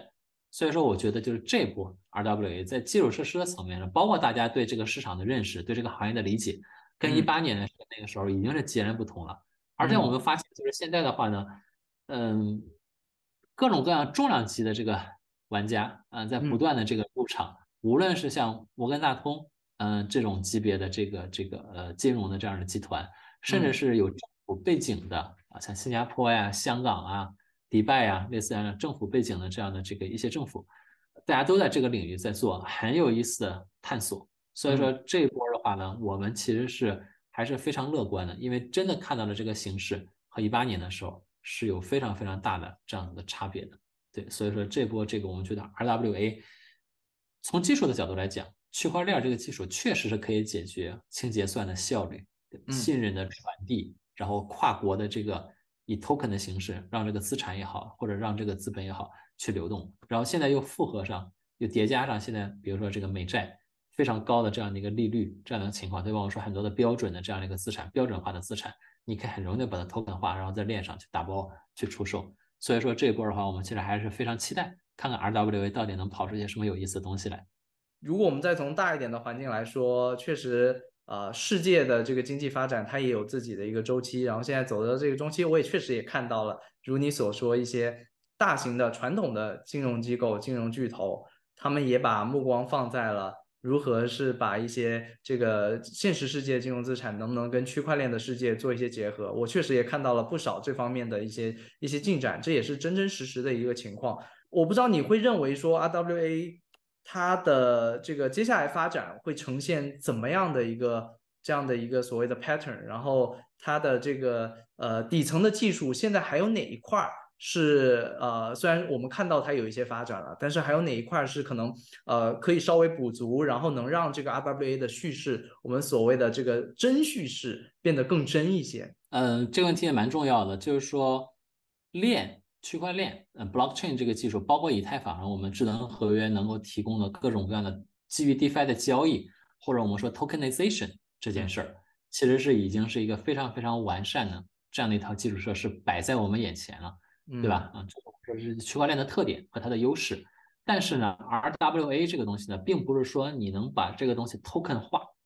就可以的了。真实世界的资产，因为它不是链上原生的，它是把真实世界的某一样东西在链上做了一个这种价值的绑定和映射。所以这里头非常非常关键和重要的一个问题就是信任的问题，对吧？我凭什么相信你在链上的这个 token 或者在链上的这个东西？它真的能对应链下的这份资产。如果链上这个东西出问题的时候，我怎么在链下实现对我的补偿，或者实现各种各样的这个呃有法律意义的，比如说追偿或者是这个诉讼，类似这样的事情。那这一块的基础设施，其实是我们现在在补足这样的一个点。那这个之前跟这个行业的各个行业的朋友在聊的时候，我们认为这个领域在缺的东西里头，其实有一样非常非常重要的，就是需要补足的一个板块，其实就是身份相关的这样一个板块。对我们以前做这个 Twitter Space 的时候，我当时说过一句话，这个我说这个，嗯，我们提出一个东西，提出一个概念，叫这个 Real World Identity，嗯，RWI，呃，有 RWA 嘛，你就可以有 RWI。然后我们觉得这个 RWI 的问题是解决 RWA 所有问题的一个前提，或者某种程度上讲，没有 RWI 就没有 RWA，因为你这个资产，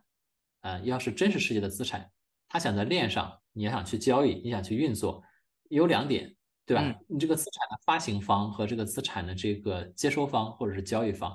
他的身份信息，你还有他这个就是做这件事情的各种各样的这个呃规则，必须满足真实世界的要求和规则。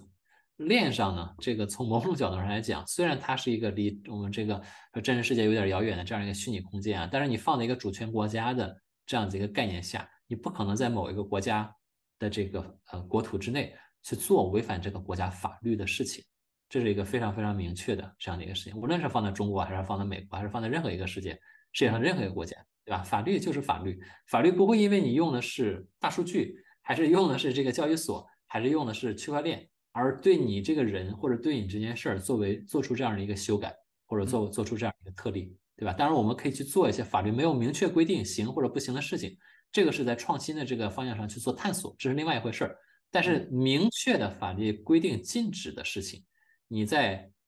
这个这个你你不管用什么样技术手段，你去做这件事情，那它就是违法的，对吧？所以说真实世界的这个金融和这个交易这个领域，它是有它的规则的，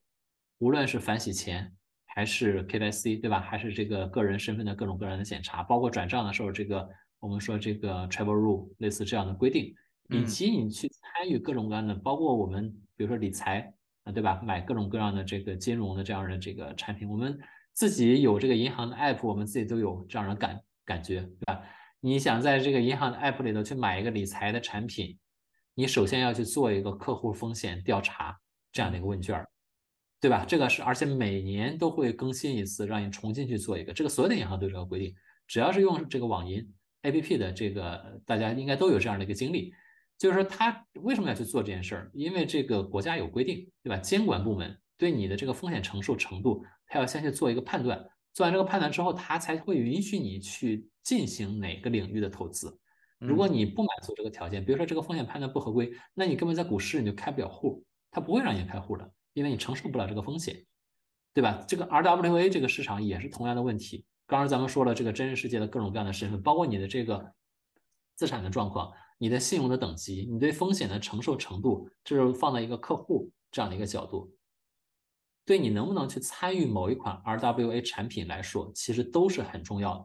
放在另外一个角度，这个资产的发行方，一个公司我去发行一个 RWA 相关的这样子的一个产品，对吧？或者是 STO 类似这样 Security Token Offering，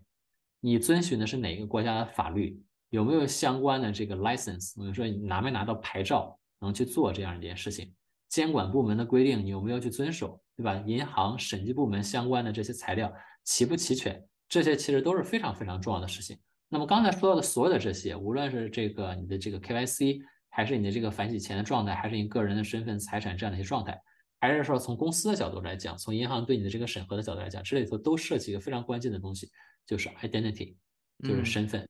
这个东西，对吧？公司有公司的身份，银行有银行的身份，每个人都有自己的身份。那你的身份的信息怎么能在这样一个 RWA 真实世界资产这样的一个大的环境和框架下把它使用起来，而且还要遵循每个国家对公民数据嗯隐私保护的这样的一些规则，这个就是一个非常非常重要也非常非常大的命题。我们现在能看到的一些比较稍微这个我们说原始一点的解决方案，比如说我们现在知道有这个把美债 token 化。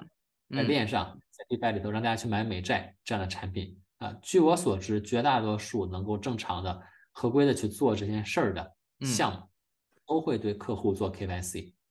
不是每个人去买美债，买美债有买美债的规定，对吧？你必须做了这个 KYC，你才可以去做这件事儿。那么你的 KYC 是怎么做的呢？就是和卖美债的这个公司，可能他找一个 KYC 公司帮你去做这个事儿。那这个过程当中就有个问题。对吧？就是说，可能我为了玩这个公司的 DeFi 的产品，我要去做一个 KYC 啊。那个公司又出了个 RW 产品，我要跟他那边要求再做一次 KYC。在这个过程当中，我们先不说要花钱，或者说对用户来说很烦这件事情，我们知道有一个非常非常明确的这样的一个规律：你的信息被分享的越多，有越多人能拿到，那么它泄露的可能性就越大，对吧？这个就是我们刚刚说了，既要把你的信息和你的身份的这样一些数据使用起来，同时又能不能有某个方法来保证你的这个隐私不会被泄露？对，这就是这个我们说 RWI。这个领域需要解决的一个非常有意思问题。刚刚聊的过程中，其实我会很自然的会会站在我们如果说是 crypto native 的这样的一个角度，你你其实已经提到就是这个用户的隐私的问题，因为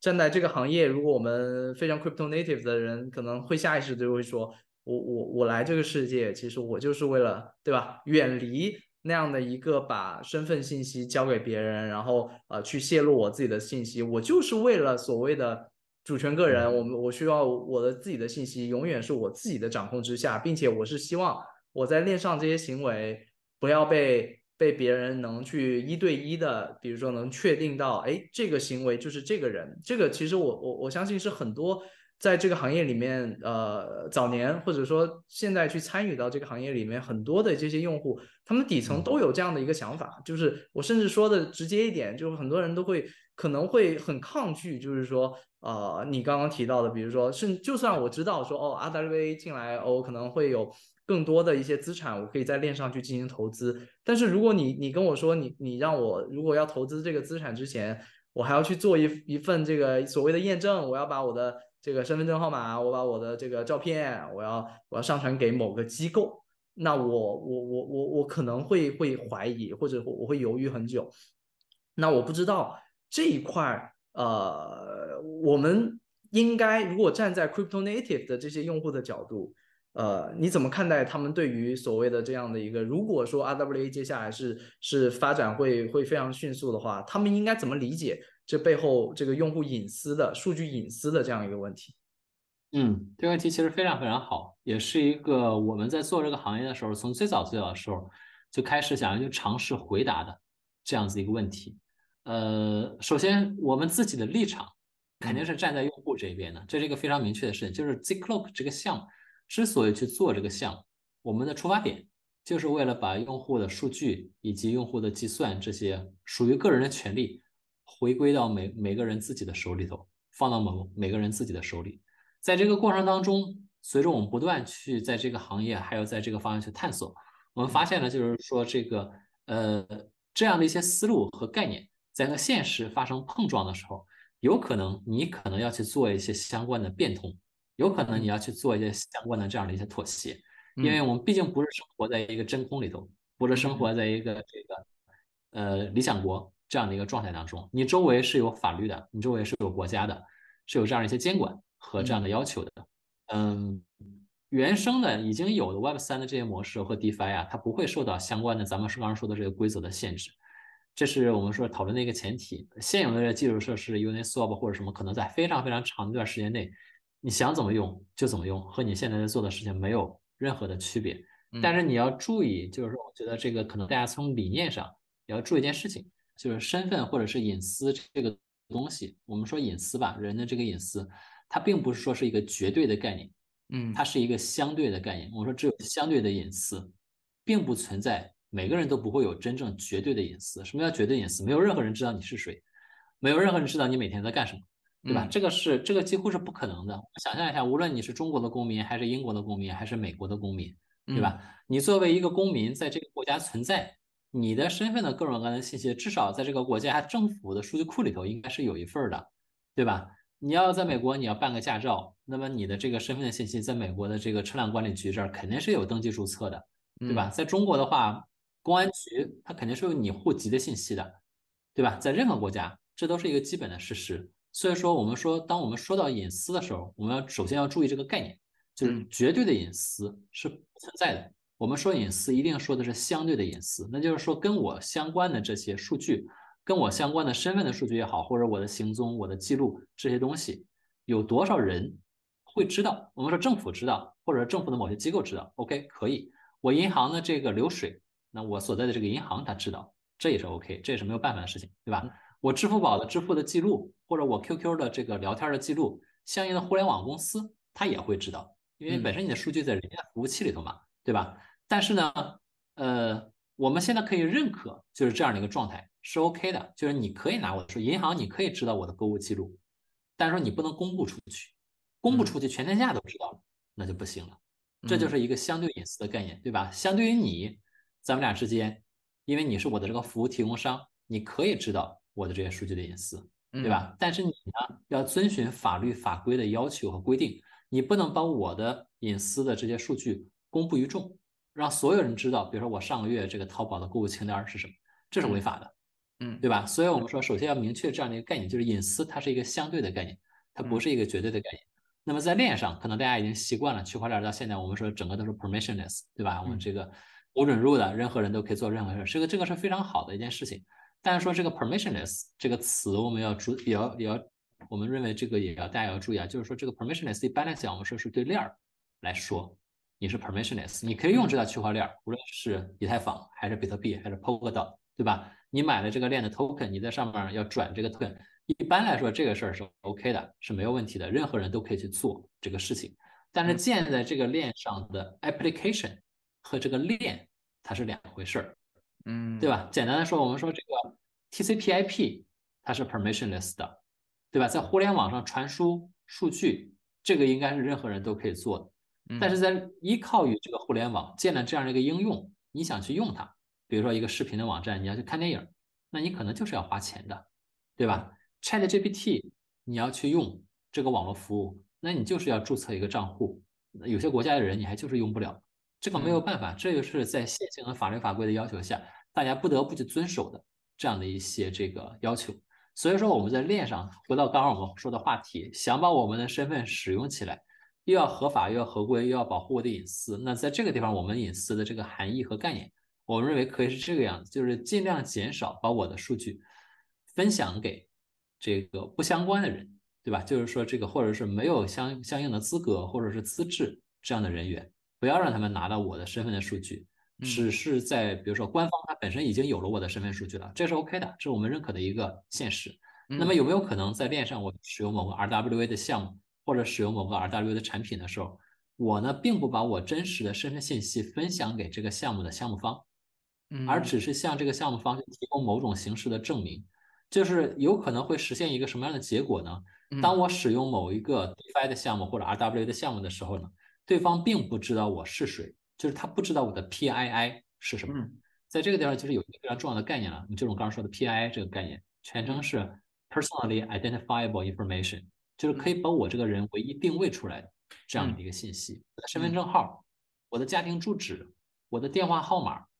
这样的一些很核心、非常隐私的这样的一些我个人的信息，有没有可能让对方不知道？但是他还能知道我具有某些特质，具有某些属性，能够满足他的要求。比如说咱们刚刚聊的一个聊的一个例子，比如说我要去买理财，对吧？我去买理财，这个对卖理财的这个机构来说很重要的一个点是，他需要知道我的风险承受水平是什么样子的，是低还是中还是高，这是他关心的点，对吧？但是我这个人是姓张还是姓王，这个事儿对他来说并不重要，嗯，对吧？我的姓名在这件事里头并不重要。那就是说，在这个点上，我们对隐私数据的理解，就是有没有可能，我只向他透露我满足买这个理财产品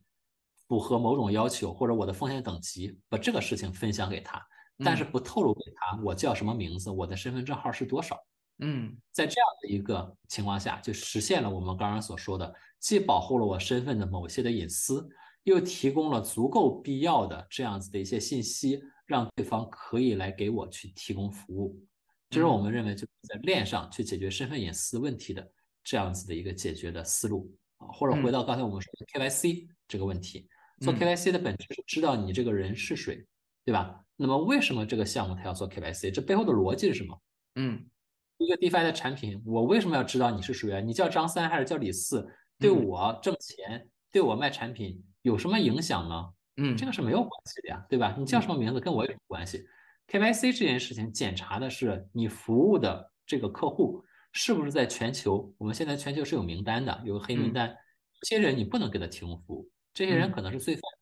这些人可能是黑客，或者是受某种。啊，这个主权国家制裁的这样的一个名单啊，这些东西好坏，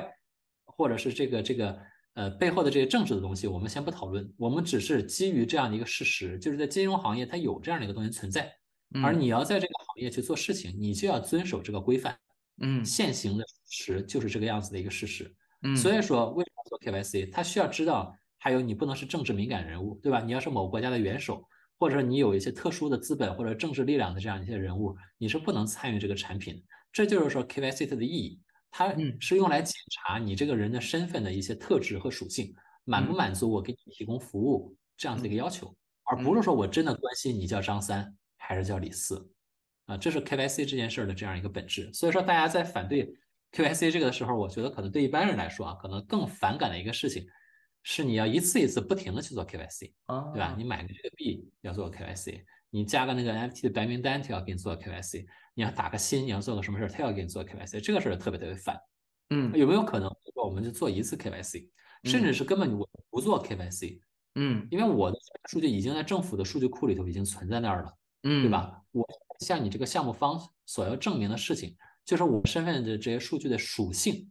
满足你的要求，嗯，而不是说让你知道我是谁。所以说这也是 Zcloak 在提供我们说链上身份服务的时候这样子一个基本的出发点，去向你证明我满足你的要求，而不是告诉你我到底是谁。用这样的一个方式，我们说既能在某种程度上保护你的个人隐私，不会把你的数据泄露的到处都是，同时又向对方证明了。你满足去获得他服务的这样的一个要求，让你能够参与 RWA 或者类似的这样的项目，参与到这里头去，很有意思。这中间一个，首先我稍微做一个小补充，就是很多朋友可能下意识听到 KYC 会下意识的很反感，但是可能大家如果仔细细想一下的话，我们在 on board 到就现在的这个环境下，我们去大多数人去 on board 到这个所谓的链上世界。呃，第一站很多，我不能说百分百吧，但是大多我相信都会通过某一些中心化的交易所。那我们先想一想这个问题，就是中心化交易所，你是不是已经对吧？我们扪心自问，你是不是已经做过 KYC 了？那你从这个交易所的这个自己个人的账户里面去把这个资金转到你所谓的链上的某一个这个个人的钱包的地址，是不是其实已经也留下了这样的一个痕迹？那么，对于某一些有技术能力的朋友来说，啊，或者说我们假设，其实我刚刚提的这个场景里面，我们背后其实我个人理解是有个这个所谓的信任假设，这个信任假设就是这家中心化的交易所，我相信它，对吧？哦，或者出于什么样的原因，我不得不相信他，呃，然后把我的。信息给了他，然后，然后我要通过这样的一个渠道，我才能来到链上去实现某一些我想要去做的一些操作。但是事实上，我们必须要认可，就是认知道的一件事情，就是我们的信息其实已经三号已经给出去了，啊，还有另外的一个点就是，我确实在呃张晓你说的整个过程中，我能很就相对强烈的感受到这个真实身份的真实世界的这样的一个身份，确实有它的很大的这个这样的一个意义。你且不说个人的身份，我们就说。现在在这个所谓的商业世界里面，其实我们在商业合作之间，其实往往也是，如果我们要在跟政府机构去去打交道的话，其实是有很大的所谓的这个所谓的信任上面的一个摩擦的。就是你很多时候在这样的做某一件事情的时候，你可能是要做某一个机构特定的这样的一个认证，而在做另外的某一个可能呃业务上可能有一些相似性，但是因为它的这个主体更换了。那么我们可能要花很大的一个成本，重新再去做这样的一次呃这样的一个身份某一些程度上的一个认证，而这其中对于你自己的身份，可能很多的东西它是可以被复用的，它这方面的这个所谓的摩擦，其实是可以通过像你刚刚说的真实世界身份啊，把一些身份在链上通过一些链上的所谓的身份的一些工具，能让它实现啊去以很低的成本，能在某一些不同的。这个未来可能链上的真实世界资产的不同的认证的这个时候，我们能很方便以非常低的成本就去呃实现我们链上的这样的一些行为。但是当然了，这个离不开的就是永远是一个权衡，就是啊，我很同意你刚刚说的，就是所谓的隐私是一个相对的概念，就是你呃愿意给或者不愿意给，那这个可能很最底层的，你还是要问一下自己，就是你这个所失所得，对吧？你除了在一个基础架构之上，它提供给你一定程度的隐私保护之上，你自己所失所得，这个其实是需要你自己去权衡的。那你刚刚提到一个，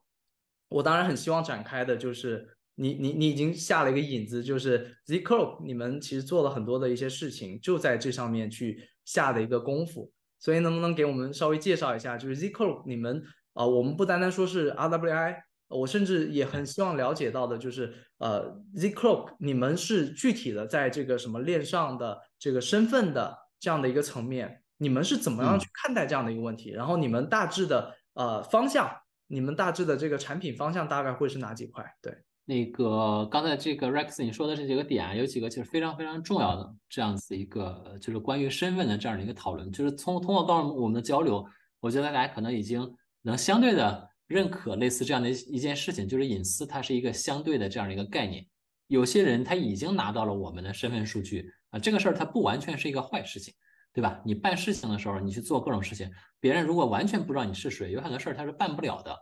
我们所要做的。是什么呢？就是比如说，我们说这个对数据隐私保护比较，呃，做的比较好，或者是要求比较严的这个地区吧，欧盟，对吧？这是个非常典型的例子。欧盟有 GDPR 这样子的法案，就是通用数据保护条例。我们自己的国家也有个人数据隐私保护法，这个是才通过的啊，刚刚已经开始启动了这样的一个呃真实的法律。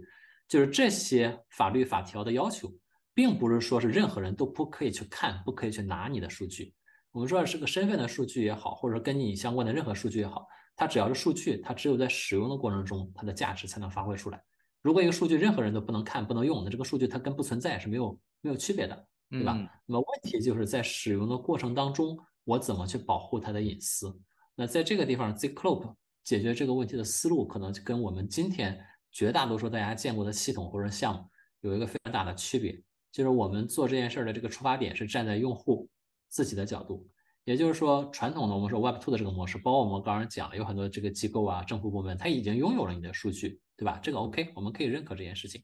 我们现在的问题是，这些数据会与谁去共享？嗯，现在这个东西对绝大多数人来说是一个黑箱，对吧？我比如说我在一个互联网公司，我注册了一个账户，我提供了一些我个人的信息，这个东西是放在这个互联网公司服务器里头的，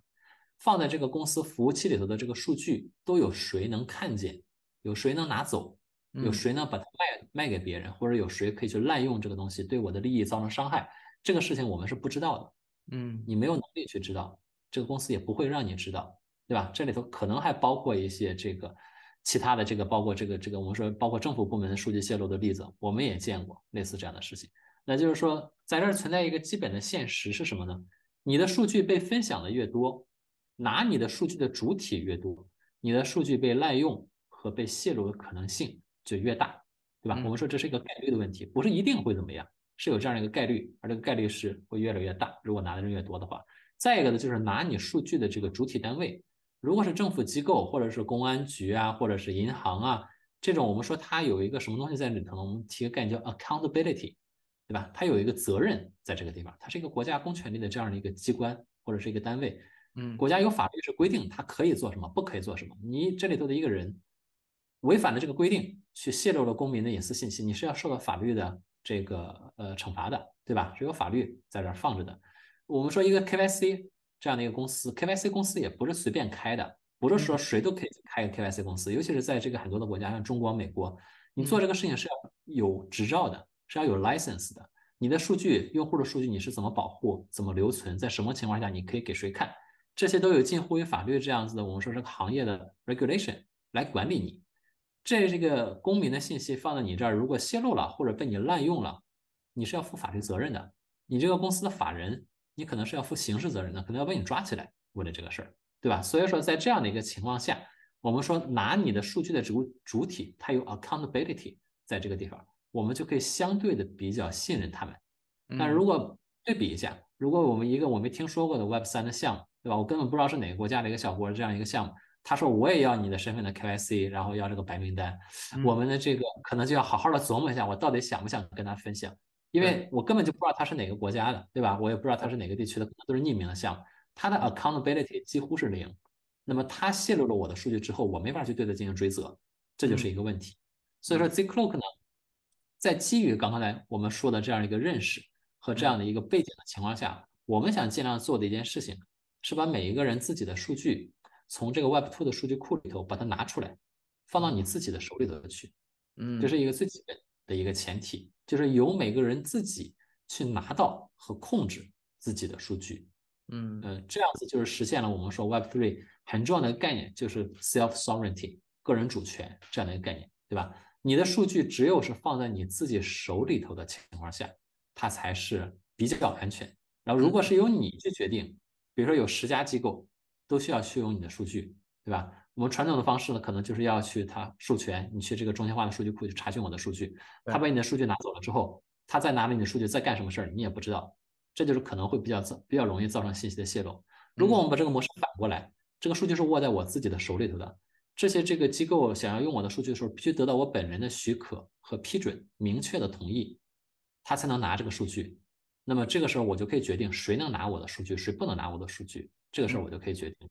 然后我们如果再叠加一些隐私保护的技术，对吧？你看我的数据的时候，还有一个数据最小化的原则。你为什么要拿我的数据？拿我的数据是为了干什么？你把这个目的说清楚了，说清楚了之后，我给你最小化的去分享我的数据。比如说，你想，我们说这个举个行业比较常见的例子，我要进个酒吧，他想知道我是不是成年人，嗯，那我就包我是成年人这样子的一个证明给你就可以了。我具体的生日是什么时候？我的家庭住址在哪儿？我的名字是什么？这些信息你不需要知道，我也可以不让你知道，对吧？我只需要向你证明我是一个成年人就可以了。我要去买一个链上的某一个资产，我要证明我的合规身份，那我肯定要证明，第一，我不是一个这个在链上黑名单里头的这样的一个人，然后我是一个成年人，我的风险等级是什么样的？我给你提供这样的一些信息就可以了。这是一个信息最小化这样的一个原则。对我只给你提供最小必要的信息，而不是说让你知道我其他的各种各样的信息。Zcloak 想是是想在这样子的一个方向上给大家提供这样的一组工具，嗯，包括这个身份相关的这个钱包。身份相关的这个证明啊，还有零知识证明相关的这样一些工具，去做到刚才我说的这样一件事情，啊，实现刚才我们说事情的一个理念，就是刚刚我们说的一个非常重要的一个概念，就是 Zcloak 在做的事情本质上，我们从技术的角度来讲，其实就是数据加计算这样的一个概念。嗯，首先你的数据是放在自己本地的，这个数据不是简简单单的就是普通的啊这样的一个这个身份证这样的数据，这个数据呢，嗯。它外面有一个东西，我们叫 attestation。attestation 呢，放在这个直接翻译过来，我们说叫证明或者是公证这样的一个概念。嗯，然后呢，就是说在这个的基础上，我们去做计算。简单的说，就是我想去向外界证明我身份的某一些属性，或者我满足你的某些要求。非常常见的一个模式是什么呢？就是基于我的数据去做一个计算，然后把这个计算的结果分享给外界。我们举个非常简单的例子，比如说我想知道，比如说这个征信这件事儿，可能大家都知道，我要去买房，买房的话，他要对你进行征信，基于你的存款，基于你的工作的情况，基于你的社保，基于你的各种各样的信息，它有一个所谓的征信的算法，对吧？这个征信的算法，用你的这个征信的数据，你的个人数据作为它的输入，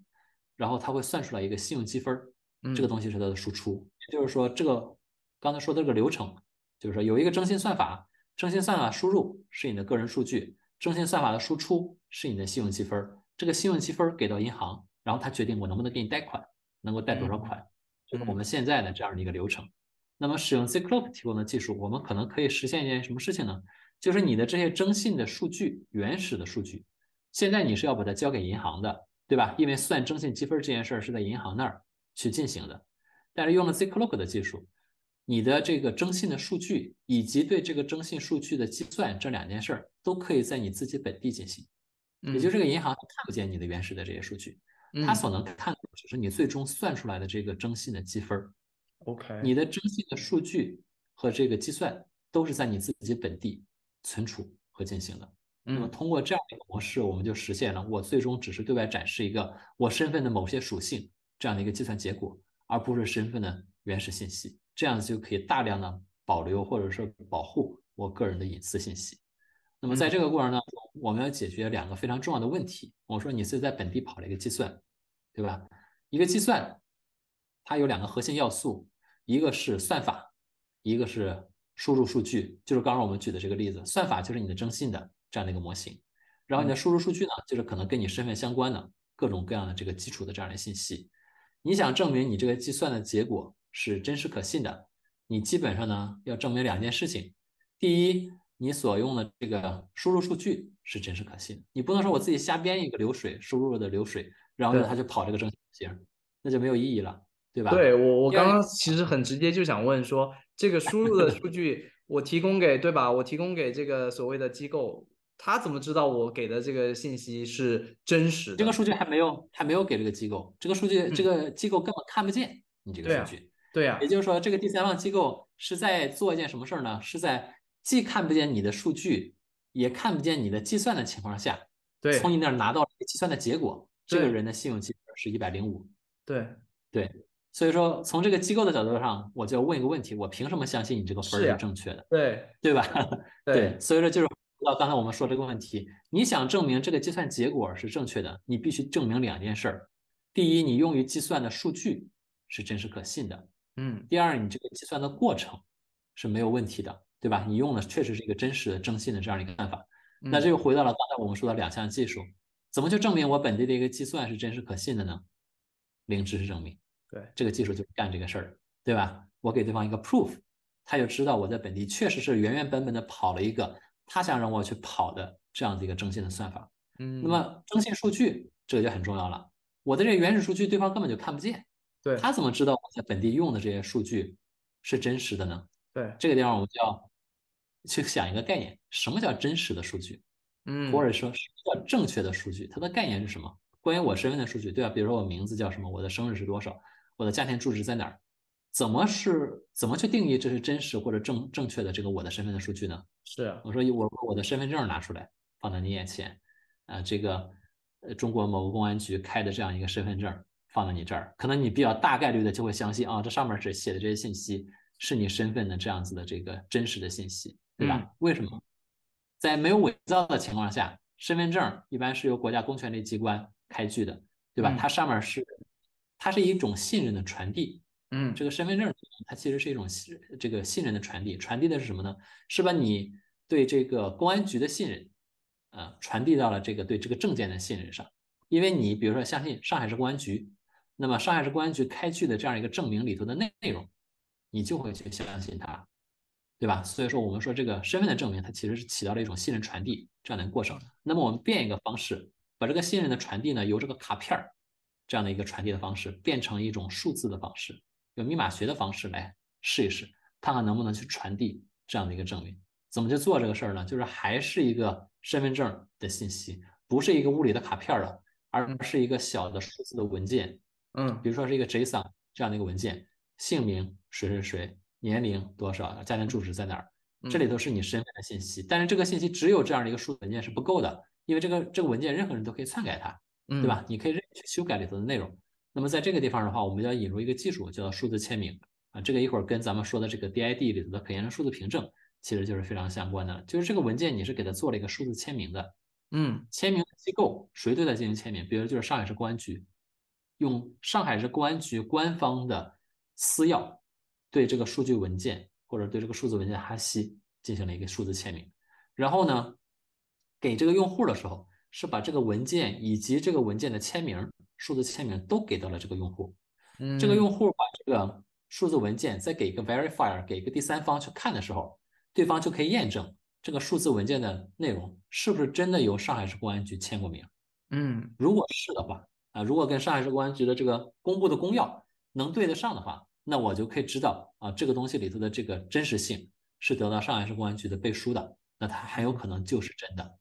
嗯，回到刚才我们说的这个真实。数据或者数据真实性这个问题，我们采取的方式就是这个样子。我们使用的所有的个人的身份的这些数据，预先都要经过一些有公权力或者有信任的这样子的这个就是被信任的这样主体的这样的一个数据签数字签名。它可能是政府机构，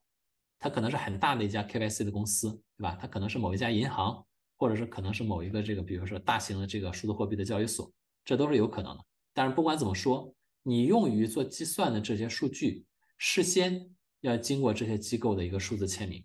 然后用这些经过数字签名的数据去跑一个零知识证明的计算，这在这个计算的过程当中呢，我们同时还要去原子化的做两件事儿啊。所谓原子化，就是说这个过程不能打破。嗯，第一呢，这个签名的真实性，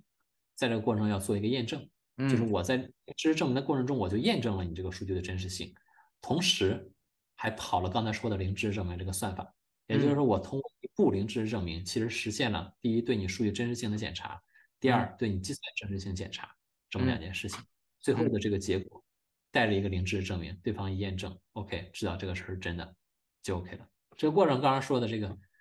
可能是一大长串啊，类似这样这样的一个过程，嗯，但是说这个为了实现我们刚刚说的以零知识证明方式去使用你的数字身份这样一个结果，我们必须走这样一个过程，才能做这样一件事儿。就确实是很大一长串，我觉得消化其实可能对于第一次听的这个朋友们，可能也也需要一点时间。就我我简单的理解就是，呃，其实你们是搭建了这样的一一套工具，然后这套工具其实是链接了一边是呃这些这个所谓的大家都有公有有公信力的一些所谓的验证机构，他们可能是一些。呃，政府授权的一些认证机构，或者它本身就是政府。然后另一边呢，就是这些所谓的要用我们身份数据的这些机构。然后你们搭建的这样的一个基础设施，就是你们可以让呃双方在中间达成这样的一个信任连接，同时呢，可以保证用户的这个数据是在有隐私的情况下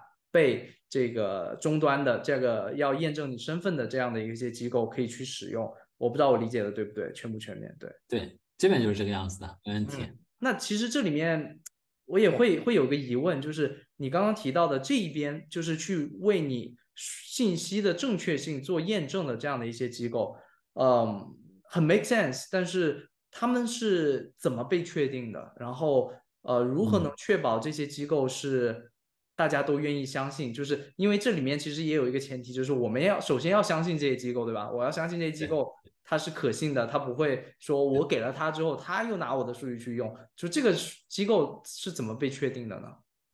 ？OK，这是个非常好的问题。嗯，Zcloak 这个项目啊，Zcloak Network，我们这个网络其实本身也是一个所谓的 permissionless 这样的一个网络，就是在这个网络之中，刚才你说的这。就是这一组人吧，或者这组机构，它其实有一个名字啊。我们说，在这个 DID 的这个大的这个世界里头，他们叫做 attester，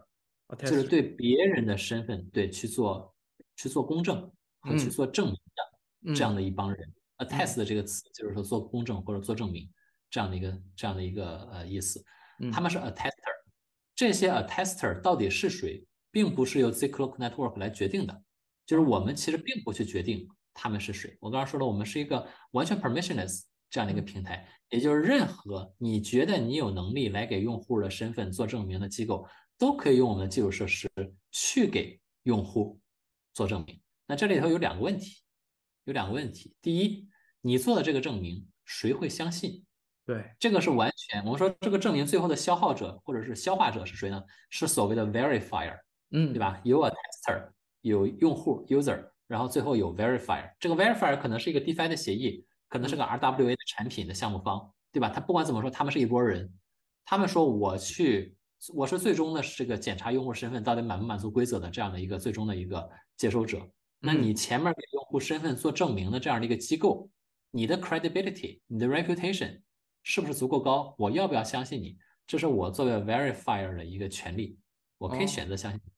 我也可以选择不相信你，对吧？嗯，我刚刚说了，任何机构都可以在我们的网络上成为 attester，但是有没有人信你，这就是另外一回事了。这个取决于你自己的 reputation，对吧？比如说你是一家非常大的跨国的 KYC 的公司，在很多的这个不同的项目里头有很多很多的用力，那么可能就有不少的机构会相信你。那很好，那你们就可以合作起来。如果你是一家不知名的小公司，你说我来收集大家的数据，给大家做身份证明，那绝大多数人都不会信任你。那别人在你这儿做的这个证明就白做了，就没有用了。对，所以说还有第二个点，就是用户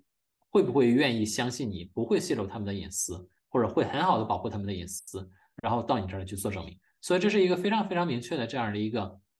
我们说是一个由用户和由 verifier 去做选择的这样一个市场。只有你真正有这个我们说 real world reputation，你是足够安全，你有足够高的口碑，足够好的口碑。在保护用户数据，在不滥用用户数据这方面有做好的这样的一个 track record，别人才会来用你的服务，对吧？如果你是个名不见经传，根本不知道你是谁，然后也不知道你在哪个国家，不知道你符合什么样的行政监管的法规，那别人根本就不会用你的服务，对吧？但是我们对这件事情不设任何的限制，就完全是依赖大家所有这些机构在现实世界里头的这样的一个 reputation 来做这样一件事情。所以从用户的角度来讲，也可以百分之百的放心，是什么呢？你这个选择权是在你自己手里头的，嗯只有当你相信这个 tester。的时候，你才会去找他去给你做身份的证明。这个里头有两种情况，有可能是你的身份数据呢，不管你相不相信他，其实已经在他手里头了。嗯，因为我们刚刚举的这个公安局的这个例子，对吧？某个城市的公安局，他手里已经有你的数据了，这个跟你相不相信他是没有关系的。那么你也可以去找他给你做一个证明，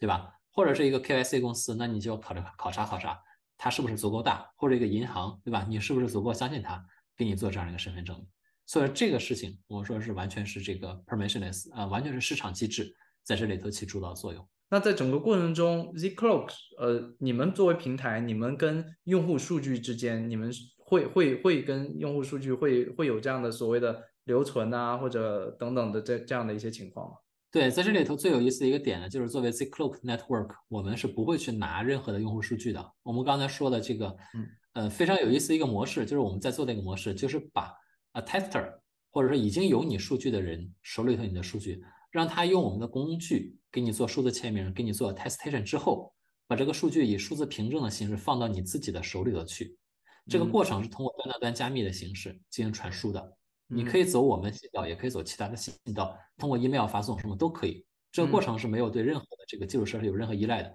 也就是在这个过程当中，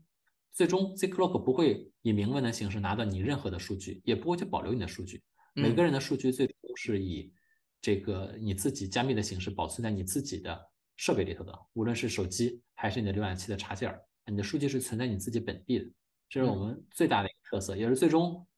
呃，从这个比如说从 Web2 的这个角度来讲啊，就是 Zcloak 可以说我们不拿用户数据，这也是我们的这样一个特色。在面对监管的时候，人家问你有没有滥用用户数据啊，有没有做什么这个保护啊，我们就更很明确的告诉他，我们根本就没有拿用户数据，所以我们也不需要去保护。因为我们没有没有东西可保护，嗯，是这样的一个概念，挺有意思，挺有意思的。对你刚刚也提到了，就是你关于你们产品的时候，其实还有一块，就是你提到钱包两个这个字，因为钱包可以说是，呃，从去年到今年，很多人都在提到说，这个行业如果走向 mass adoption，可能很大的一个入口吧，就是这个钱包。然后钱包现在也有各种。所谓的不同的技术方向，然后智能钱包，然后像 MPC 钱包，呃，你刚刚提到你们也有这样的一个钱包的这样的一个产品，我不知道我我我是不是听的对，然后呃，你们的钱包是是怎么样来来做的，然后是怎么样的一个技术背后？对这个的话呢，从产品的角度来讲，也是结合我们在做的事情。这个呃，如果稍微严格一点去卡概念的话，Zcloak 在做的所谓的这个。钱包啊，其实并不是一个我们传统意义上的 crypto wallet，其实并不是一个 wallet。如果我们用中文对它进行一个定义的话，我觉得一个可能比较严格的说法，应该可以说是卡包，卡而不是钱包。对，卡包大家可能知道，都是用你放用来放你各种各样的卡，对吧？这个卡可能是银行卡，可能是身份证，嗯，可能是会员卡，对吧？可能是图书馆这个图书的这个会员，或者是俱乐部的会员。或者是保险的各种各样的这个证明，就是我更愿意管我们做的这个东西叫一个卡包，而不是钱包。为什么呢？它里头没有钱，也没有币，没有 token，也不能用于转账，也不能用于交易。就是咱们传统所说的这个 crypto wallet 的功能，它其实是没有的。它里头有什么呢？有每个人身份的基本的这个，我们说有各种各样的 key。嗯，一会儿我们聊 DID 的时候可能会聊到你的身份的 key，各种各样的密钥。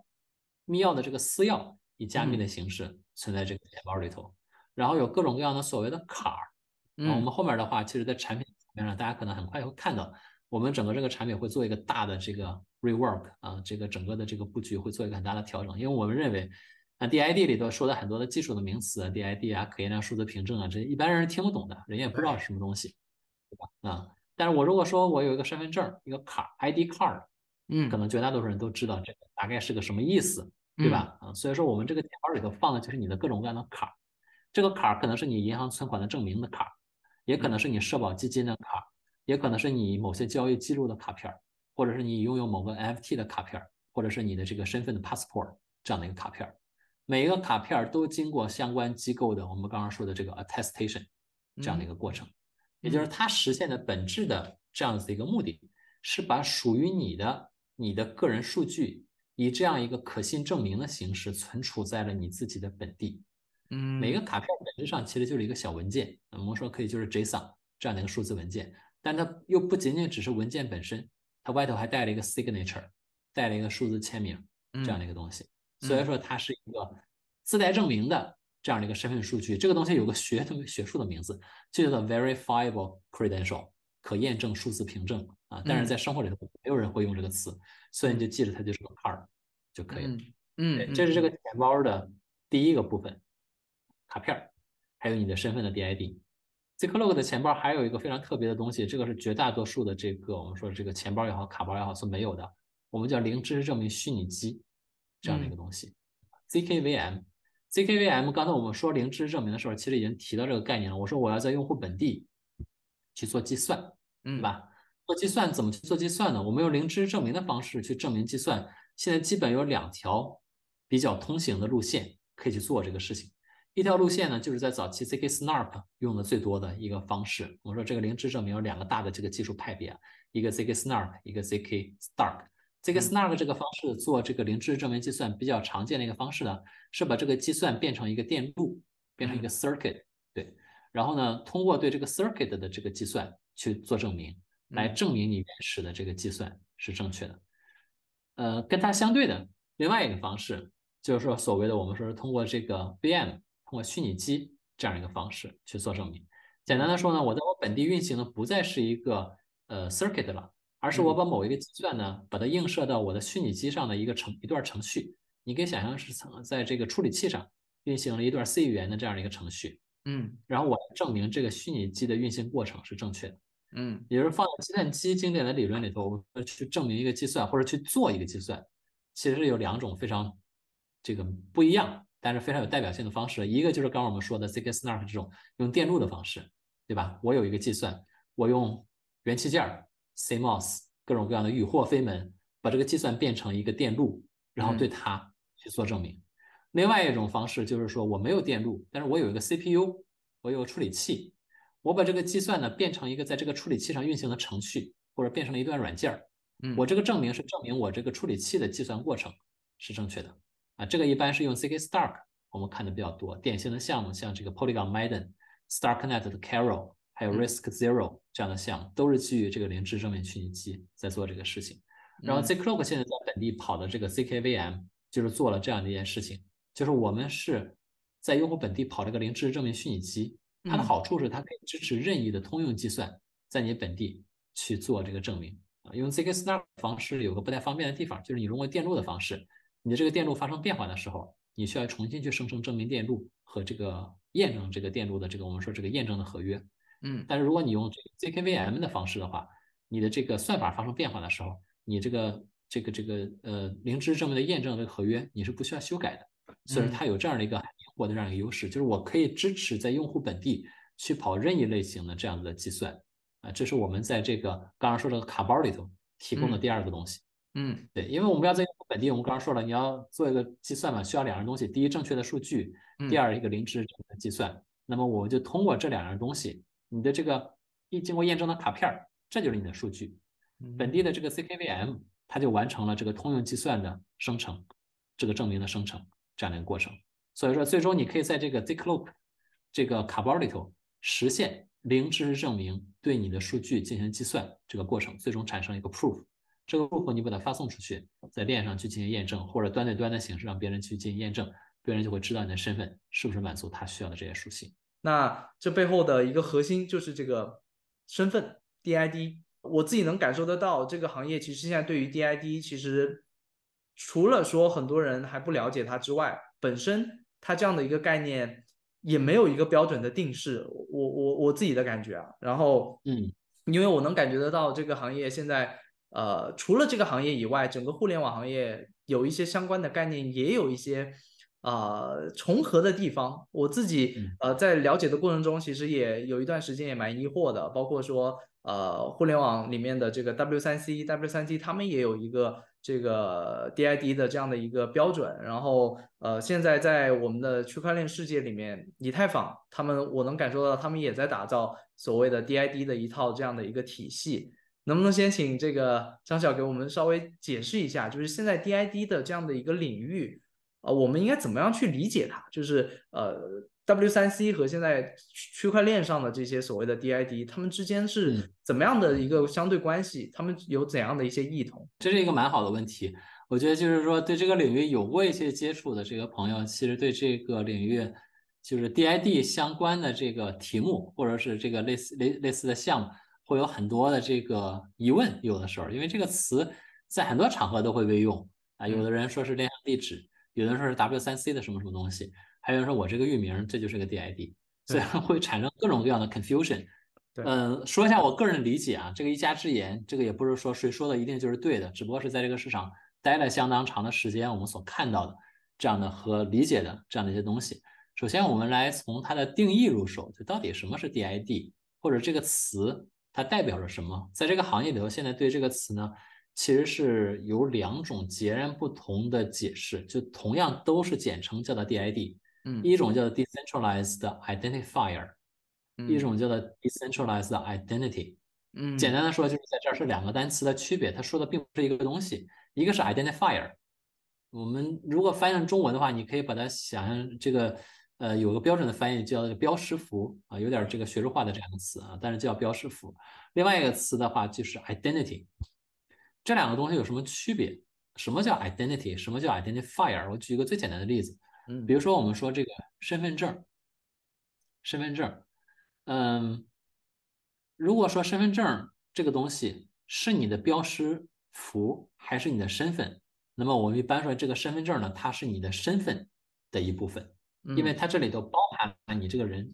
身份的某些属性，比如说姓名，比如说家庭住址，比如说出生年月日，比如说民族，这是关于你的这样的一些属性。它里头还包含了一个非常重要的东西，这个呢就是身份证号号码。对，身份证号码它是一个什么样的东西呢？比如说咱们说这个咱们这个国家身份证有没有两个人的身份证号码是一样的？嗯，没有。如果不是造假或者没有技术错误的情况下，理论上来讲，应该每个人的身份证号。它得是不一样的，嗯，对吧？呃，一样的就麻烦了，那这个身份你就区分不开谁是谁了。所以 identifier，嗯，这个这个东西它是干嘛用的？我们说 identifier 这个对应的这个呃动词 identify 是用来区分、区别、识别，是这样的一个意思。所以 identifier 它最终最核心解决的一个问题，就是要把一个主体和另外一个主体把它区分开。嗯，这就是标识符。我们只说标识符的话，可能大家脑子就会很疑惑，标识符是个啥意思，对吧？但是我们说它的作用，如果是用来区分不同的主体的这样一个标识，大家可能就会明白了。就是我们说就是身份证号这样的一个东西。但是你说身份证号是不是这个人的身份？我们不能说身份证号是这个人的身份，身份证可以是他身份的一部分，但也不能说身份证就是他的身份。这里头有一些概念稍微有点绕，但是在这儿我们先把这两个概念区分开，标识符。Identifier 是用来区分不同的主体之间的这样子的一个工具，Identity 是来描述这个主体身份属性的这样的一个东西。嗯，那么如果说它俩之间互相关系的话，我们其实可以说 Identity 是包含了 Identifier 的元素在里头。也就是说，我的身份证上面一定是有我的身份证号的，对吧？是这样子的一个概念。所以说，这个首先把它俩区分开，我们说。Identifier 和 identity 是什么关系呢？Identity 应该包含 identifier，同时可能还包含了另外一些对这个主体的属性进行描述的这样一些特征。嗯，对，就是刚刚我们举的这个例子。所以说，要讨论这个东西到底是什么的话，我们刚才把这个概念给理清楚了。那么，先说第一个 decentralized identifier 这个词是由 W3C 这个组织提出来的，World Wide 呃 World Web Consor 呃 World Wide Web Consortium。这样的机构，对，那他提出来这个东西，主要是为了干什么呢？W3C 是为了干什么呢？我们在互联网上用到的各种各样的这个技术方案，从 HTML 到 CSS，到很多的编程语言，到很多的加密算法，你真正要在工业的环境下去用这些东西的话，全世界的环境范围内，大家要用同样的这样的技术标准去做事情，你必须有一个国际的这样一个统一的标准来规定对这些这个技术的使用，对这些信息的解析应该怎么样去做这些事情。所以 W3C 首先是一个国际化的标准组织。我们在网上，在互联网上，在 World Wide Web 上所外围网上所使用的各种各样的技术标准，都是由他们来制定的。嗯呃，DID 这个标准是他们已经制定了很多很多年的这样的一个标准，它嗯起的核心的一个作用就是对这个主体的身份去进行标识，就是为了做这样一件事儿。那么嗯做这个标识，它为什么叫 decentralized identity？那么什么叫 centralized identity 呢？刚才我们说的这个身份证号举的这个例子，身份证号，我们想它是个中心化的东西还是个去中心化的东西？很明显，它应该是个中心化的东西，它是每个国家的政府颁发给自己公民的这样的一个标识符，对吧？我在这个 Twitter 上的这样的一个账户，嗯，它是一个中心化的东西还是一个去中心化的东西？它也是中心化的。对，对吧？是由 Twitter 说了算这样的一个东西。所以说这个呃，什么叫去中心化的标识符？W3C 就提出了这样的一个理念，说这个你的身份呢，包括身份的标识符，当这个东西由中心化的机构掌控的时候，它就可能会存在这样一个问题，因为它不是握在你自己手里的，嗯它是你身份最基础的这样一个组成部分，对吧？我可以想象是你的身份证号。如果某个国家的政府做这样一件事儿，比如说他在数据库里把你身份证号给你删了。嗯那对这个人来说，要在这个国家生存，可能就是一件非常非常困难的事情，是，对吧？啊，你的身份标识符都没有了，那你身份信息都有了，那所有需要身份的事儿你都办不了。但我们说这个国家一般他是不会做这件事儿的，对吧？但是不会做和不能做，这是两这是两码事，对吧？只要他想做这件事儿，某种程度他还是可能会去做，就是有可能会去做这件事儿。所以 W 三 C 提出来什么呢？就是我们要有一个 decentralized identifier，就是这个东西控制在每个人自己的手里头。嗯只要我拿着我这个 identifier 的钥匙，别人就不能把我这个 identifier 给我抹掉，不能让我继续用不了。对嗯，他是提这个概念，就是肯定是通过密码学这样的一个机制，对吧？我们可以联想到有点类似于我的以太坊地址，做一个这样的类比。只要这个地址的私钥是握在我自己的手里头的，那嗯别人谁也拿不了我这个地址上的钱。嗯对吧？啊，你不泄露的情况下，理论上应该是这个样子。Identifier DID 想贯彻的第一个理念也是这个样子，就是我身份标识符应该是由我这个个人这个主体唯一控制的这样的一个东西，在嗯没有我的同意和允许的情况下，这个东西谁也拿不走。这是一个个人主权这样的一个概念非常明确的体现，这是 DID 的这样的一个内涵。嗯，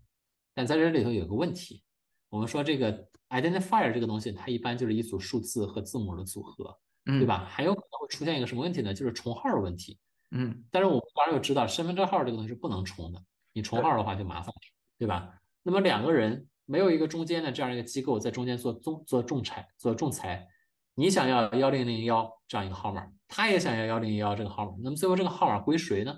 对，你没法定这个事儿，所以我们必须有某种机制，既能让你去控制这个呃 identifier 的主权，同时呢，你自己去生成这样一个 identifier 的时候呢，又不会和别人重号，或者嗯几乎不可能重号。嗯怎么去做这样一件事儿？就是通过公钥密码学的形式，你用随机数去生成一个私钥，然后对应的这个公钥呢，跟别人手里的公钥，只要这个随机性足够大，一般就不会是一样的。就是我们自己装一个 MetaMask 的钱包，对吧？你这个钱包里头的这个私钥，你自己的这个助记词和另外一个人的，我们现在来说应该是不会是一样的。通过这样一个机制得到这样一个 identifier，所以这就是 W3C identifier 它的这样的一个来源。但是这个东西里头的技术呢，其实还相对挺复杂的，它包含了很多的部分。嗯，identifier 之下最重要的 DID 里头的部分其实是各种各样的 key。嗯这个在一般的 DID 的讨论里头很少有涉及，我观察到的情况很少有涉及这个理这个这个概念的。但这个概念其实是这个 DID 这个东西的核心。因为嗯 DID 它是用于干嘛的？你为什么要有一个 DID 啊？它有两个最核心的用途。第一个呢是用数字的形式去做 digital signature，就是做数字签名，去签署各种各样的东西，嗯从而表达你对，要么是你签了一段文字，那就是我表达我对这段文字里头表达内容的；要么是我去支持它，嗯我去信任它，或者嗯我去批准它。比如说我用这个方式去签一个合同，对吧？证明我同意这个合同里头的内容，或者签一个声明，这个声明就表达了我的一个想法或者我的思想，嗯这是一件事儿或者是一个方法。另外一个事情的话，就是说是呃，我们说是呃，刚才说的这个类似于就像类似于是表达我个人的一个 consent，就是说这个同意这样的一个意思。还有一种这个用法呢，就是我们可以对一些数字的内容进行一些确权。我拍了张照片儿，对吧？我写了一段这个文章，我去做一个数字签名，然后把这个数字签名放到区块链上去，那就可以向全世界证明这个东西是我先做出来的啊。现在我们很多这个做数字确权的类似的项目，基于的都是这样的一个原理。但是你做确权的时候，你必须本人你得有个 key 啊，你才能做这个事儿。你的 key 哪来呢？就是从我们刚刚说这个 DID 这个东西里头来，这是它的一个用途。它还有一个非常重要的用途。是什么呢？就是说是这个加密信息传输这样的一个用途。嗯，我们现在在网上，我给你发信息，对吧？包括咱俩现在用 Zoom，Zoom 这个，嗯，非常有意思的一个特点，他就说这个，呃，咱们这个聊天的时候啊，这个过程可能是这个端到端加密这样传输的啊。这儿有个非常重要的词，end-to-end encryption，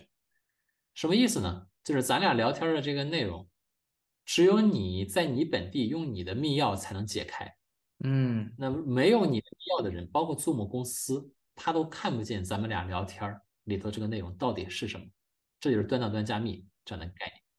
那么我们想去做端到端加密这件事儿，又得需要密钥这个东西。Zoom 现在我们用的这个密钥是以中心化的形式，对吧？在你本地的客户端去产生的。但是 DID 这个技术或者这个标准，它希望由你自己去产生一个作为作为这个端到端加密的这样一个密钥，这个东西本身也是 DID 的一部分。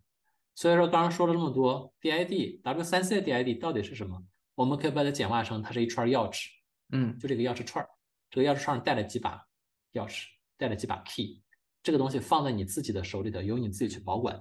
它是你自己身份确认你自己身份，以及由你自己身份出发去做签名、去做同意、去做这个加密信息传输，各种各样不同的任务，一个最基本的组成部分。对，这是这个 DID 的一个基础。嗯，然后 W3C 在这个东西的基础上又提了一个新的标准，叫 Verifiable Credential，就是刚刚我们提到的卡片儿那个的概念，对吧？回到我们说的这个，嗯，passport 这样一个例子吧，对吧？我也可以数字的形式给你发一个护照，这个护照发给你，首先这个护照是发给谁的？我必须在这个护照里写清楚了。那写的这个，呃，这个这个拥有者啊，他就是一个写进去的这个拥有者的身份，它其实就是一个 identifier，嗯，就是我得知道你的 identifier 是什么，我把它写在里头，嗯，这才是一个发给你的数字护照。在这个护照里头包含你身份的各种信息，姓名、家庭住址这些，然后由这个公权力的机构来做一个数字签名。那公权力的机构拿什么东西对它进行数字签名呢？是拿他自己的私钥去进行签名。他这个私钥别人怎么去验证他这个私钥对应的公钥是什么呢？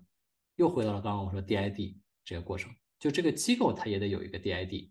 把它的公钥公布出来，大家才可以对这个签名去进行验证。嗯，所以从本质上讲，DID 加可验证数字凭证是 W3C 这边一套完整的个人的数字身份的解决方案。这个东西默认跟这儿是没有关系的，可以有关系，但是默认状态是没有关系的。它是一套免费、人人可用的 permissionless 的这样一套拥有你的身份这样一套数字化的工具啊，这是 W3C 它的 DID 解决的问题。嗯，这个刚刚说这个过程可能稍微有点复杂，有点长。嗯。然后我们说，我们说所谓的这个 Web 三的这个领域，我们见过的一般的这说的 DID 的项目，到底是在说什么？其实，在说的事情是，刚刚我们说 W 三 C DID 的一个子集。哦，你见到了很多 DID 项目，对它其实是把你的链上地址作为了你的身份的一个标识符。嗯，这个从很多人来讲，那你琢磨琢磨，其实也是 OK 的，对吧？因为你链上地址也是用密码学的形式生成出来的。一般情况下也不会跟别人重复，对，也是密钥握在你自己手里头的，对吧？啊，它也是 OK 的，但它缺了一样东西。刚刚我们说做这个端到端加密传输的这个密钥，嗯，这个这个地址是提供不了的，所以说它只能是这个 DID W3C DID 的一个子集，它是一个提供了一半儿这样的一个功能，嗯啊，这是这个我们所谓的 Web 三的 DID，然后 Web 三 DID 的类似的项目，一般的我们见的比较多的。都是聚焦于链上的你的身份或者你的数据的信息，比如说你买过什么 NFT 啊，对吧？你做了一个什么交易啊？你在哪个道的这个这个呃里头是个会员呢？类似于还是跟 Web 三的这些场景比较相近的这样子的一些用。所以说我们说所谓的 Web three DID 这样子的项目，一般来说做的就是刚才咱们说的类似的这样，就是链上身份以及链上数据相关的一些事情。但是真实世界这些数据呢，可能就接触的稍微少一些。这其实也是 Zcloak 我们自己本身和这个我们说链上的 DID 项目一个很大的区别。我们聚焦的是链下的数据，就是所谓的 real world identity。嗯，Zcloak 链下的数据，链下怎么把你的链下的数据以保护隐私的方式在链上把它使用起来，这是我们聚焦的这样的点。所以现在我们看到的这个区块链世界里面的 DID，你认为它现在处在一个什么样的这样的一个阶段？我们说链上的 DID 项目呢，可能就是在 W3C 提的这个理念的这个框架内，做了一部分他想做的事情，聚焦的场景是在链上这样的场景。嗯。嗯，利用的数据是链上的数据，然后解决的问题是链上比较常见的问题，这是我们见到的比较常见的，就是 W 三 C 呃 Web Web 三 Web 三 DID 项目在做的事情。然后在这个分类里头，其实还有一个很大的一类，就是域名类的项目。对，嗯，在这里头又有很多的这样的 confusion，就是可能会对大家造成各种各样的误解。我们见过有有一些吧啊域名类的项目。嗯，直接定义就是我们就是一个 DID 的项目。对啊，这个某种角度来讲呢，你不能说它错，但是你说的对呢，好像又稍微有一点点问题。反正从 W3C 的角度来讲，从 W3C 的角度来讲，域名它肯定不是 DID，这个是很明确的啊。域名不是一个 decentralized identifier，首先它就不是 decentralized 的啊。域名是要花钱去买的，嗯，对吧？它不是免费获得，无论是 ENS 还是其他的域名项目，你不花钱你是没法获得的。对吧？然后可能不同的长度啊，不同的这个这个稀有性啊，这个钱还是不一样。对，这个跟咱们说的 W3C 这个 DID 理念是完全不一样的，对吧？你不能说这个哪怕是中心化的 DID，哪怕中心化的 ID，比如我的身份证号，嗯，我说出生的话，每个人出生就有个身份证号，嗯，这个东西还需要花钱去买吗？人家有的人买不起怎么办？嗯对吧？买不起就没有身份了吗？那肯定是不行的，对吧？像 W3C 的 DID 理念。你的这个 DID 肯定是不能是自己要花钱才能获得的，它必须是一个免费的东西。所以说我们说域名啊，域名在这个角度来讲，它不是 DID，那么它是什么？其实也是非常希望就是在这个行业大家讨论这理念的时候，回归这个理理念的本质。域名是什么？域名就是域名，就是 domain name，非常简单，对吧？它就是一个地址的别名，我用一个文字的形式去指代一个链上的地址，这就是域名干的，它就是这样的一件事儿。对吧？啊，它是要由这个某个机构去发行、去控制、去负责解析，你需要花钱去购买的这样子一个从文字到地址的映射，这就是这个域名的本质，对吧？就是说你买了之后，这个东西可能是一个 NFT 的形式握在你手里了，这个别人是拿不走的，这是对的，对吧？但是你到了钱不续费呢，嗯，它就确实就没有了，它就属于别人了，对吧？啊，它是一个，我们不说这个方向不好，或者这个技术。都是很好，嗯，在这个行业里头都是非常有用的这样的东西啊。但是域名有域名的问题，这个以前我们可以讨论过，非常简单的提一个点，你想用它在现实社会里去用的话，这个链上的域名跟真实世界的这个身份它是没有关系的，对吧？你在链上这个，比如说 Apple 点 ETH，它背后肯定不会是苹果这公司，或者是基本上不太可能会是苹果这家公司，到底是谁我们也不知道，对吧？啊，所以它就是一个地址的这样的一个别名。它对你真实身份的这样子的一个代表，或者有没有代表性，其实是一个问号在这个地方。那你对于这个所谓的区块链世界里面的 DID 这样的一个方向，你觉得你会很期待看到，就是我们把它这个范围放在链上的这样 DID 的这个领域里面，你会很期待看到什么样的一些接下来的一些发展？链上的话，如果我们说回归链上的场景，因为我们我们自己做的是链下。其实是链下的这样，其实，在我们在这个领域里头做的是比较走的是比较特特别的一条路。放在链上的话，其实我们还是比较喜欢希望看到啊，就是说未来的话，第一是社交领域，嗯，基于链上的我的身份的各种各样的数据和各种各样的互动，嗯，有没有可能产生一些很有意思的这样的化学反应？这个领域现在基本还是做的不多，也有，比如说 Lens Protocol 在做相关的事情，对吧？嗯，但是 Lens Protocol 最近做了一件事儿，也让我们知道。有一条路是一条死胡同啊，它很好的做了一个探索。呃，Lens 这个 Lens Protocol 提出来的时候的话，他提了一个点，就是所有的，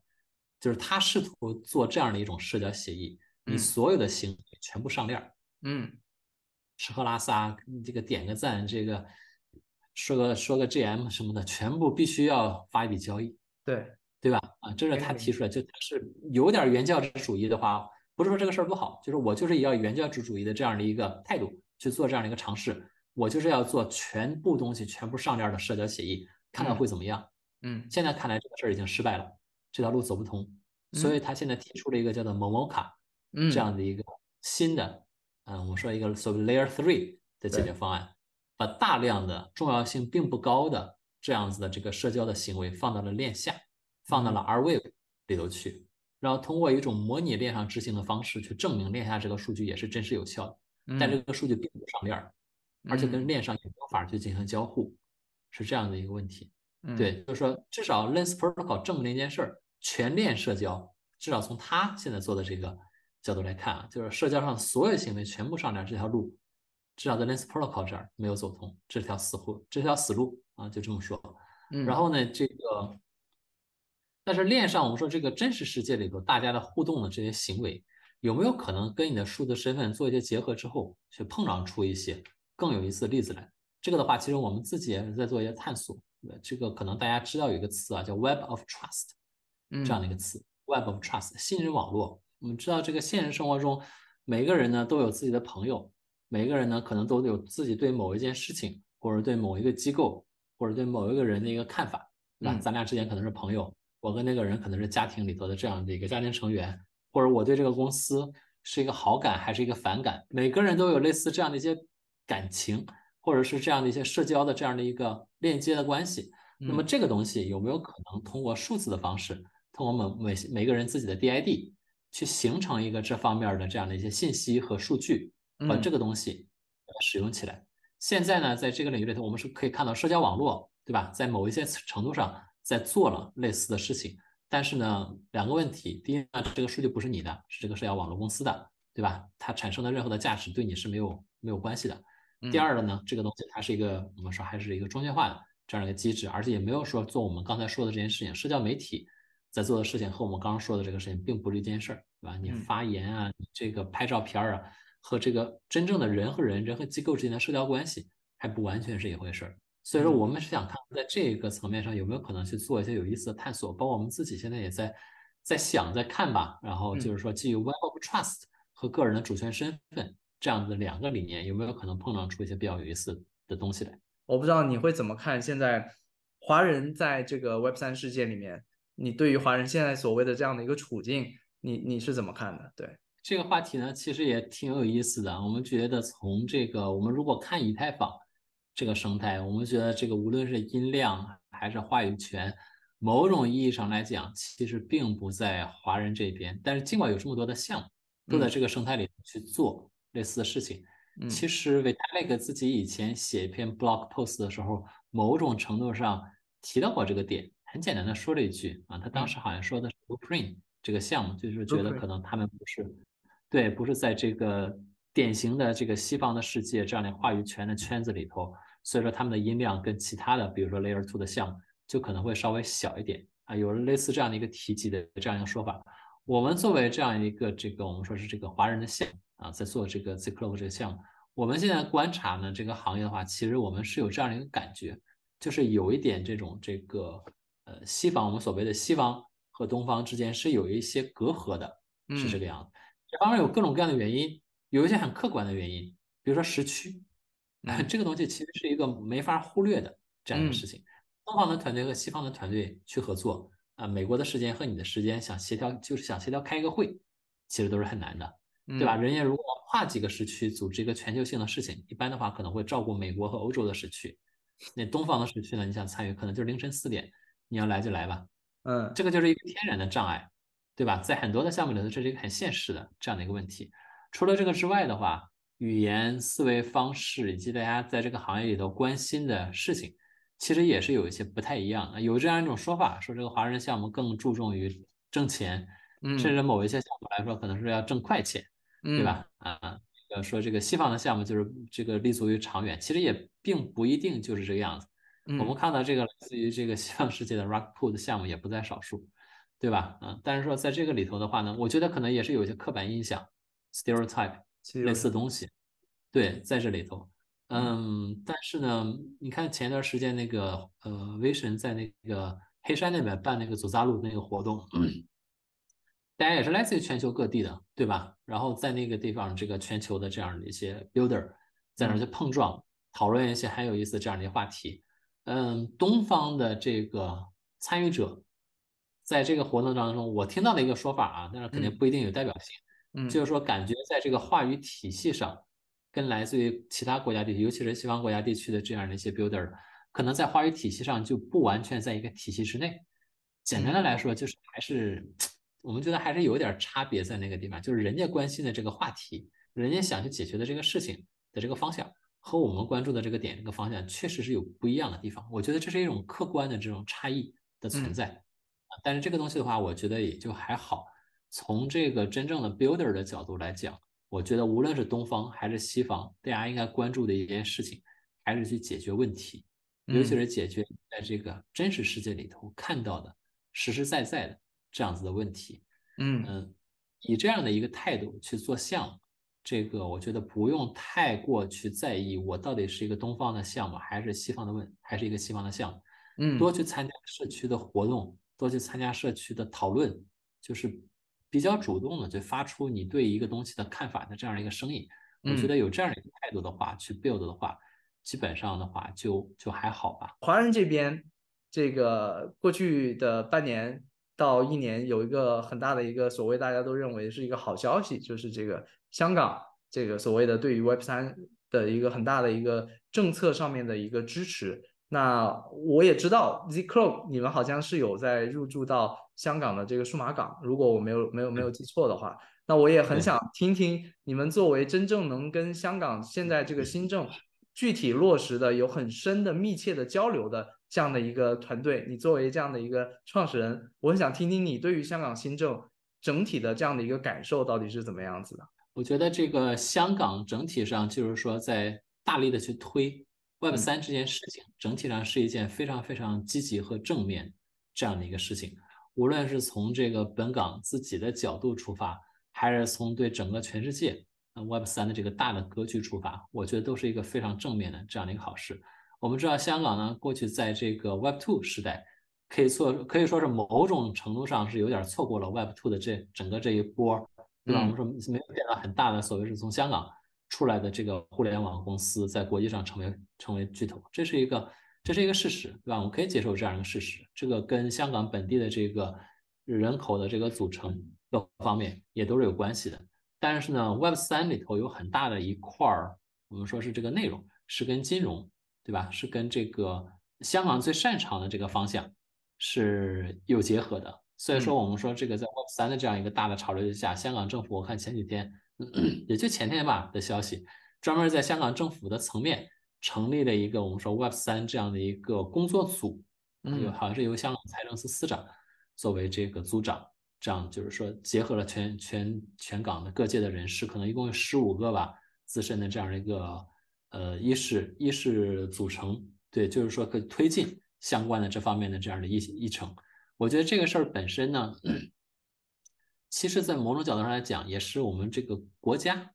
一国两制这个政策一个非常非常好的这样一个体现。香港的政治制度和中国大陆是不一样，嗯，对吧？然后每一个不同的主体在适合自己的这样一个条件下去做一些适合自己的这样一个事情，本身就是一国两制这个制度优越性这样的一个体现。那么，香港跟西方。无论是在这个话语体系上，还是在这个一些这个规则这方面，它都是比较熟悉的啊。它适合跟西方，尤其是在金融方向去打交道。那 Web 三呢，现在一个很重要的方向，刚刚咱们已经聊到了 RWA，真实世界资产。我们真实世界资产的规模其实是非常非常大的，对吧？这个 Crypto 这个行业的资产跟真实世界资产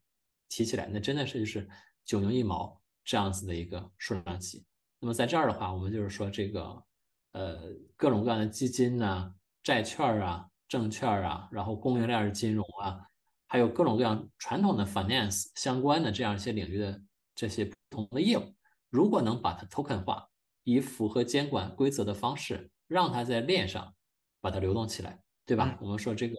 嗯。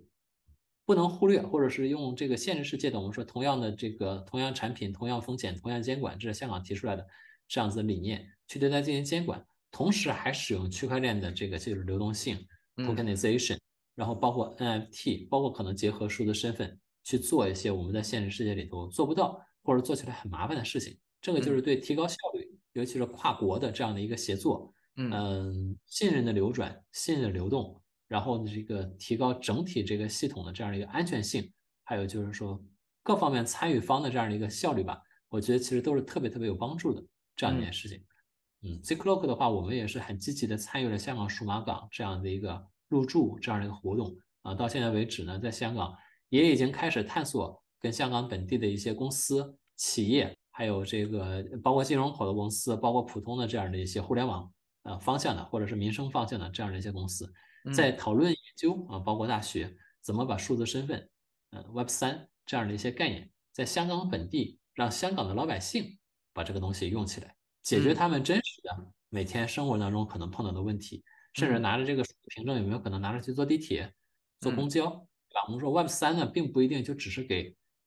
trading 的人服务的，我们希望把这个群体扩扩展到所有的这个有手机的用户就应该可以使用到这个东西。来享受到它提供的便利，所以说在香港本地，我们也在做一些这样落地的探索，希望能有一些比较好的结果吧。听上去还是非常的有活力的这样的一个环境，此刻对吗？对，嗯嗯嗯，有很多这种就是说可以去探索、可以去做的事情，然后香港本地呢也提供了这样的一个机会，所以说我们现在就是 Zclock 作为香港本地的一家 Web 三数字身份的公司，也非常希望就是说真正的去解决。现实生活里头，大家身份相关的各种各样的问题，对，在这个领域去做一些探索，其实是一个非常非常好的这样的一个地方，在香港做这件事。是是，结合到前面咱们聊到的，就包括说现在 Z Club 你们正在做的事情，感觉是一个非常好的土壤。就是此刻来说，那你会怎么看待香港？就是现在其实全球也有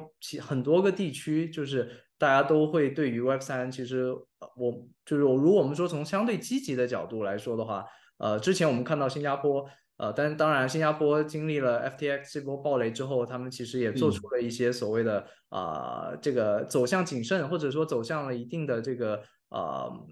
这个相对相对比以前要更加。呃，严谨的这样的一些一些一些角度，但是他们其实也是正在在 Web 三这个方向，他们其实并没有没有我理解的看到的，就是他们其实也还在跟进。那你会怎么看待香港在接下来的这个我们放在这个 Web 三行业的发展之中，香港这个地方你觉得会扮演一个什么样的一个角色？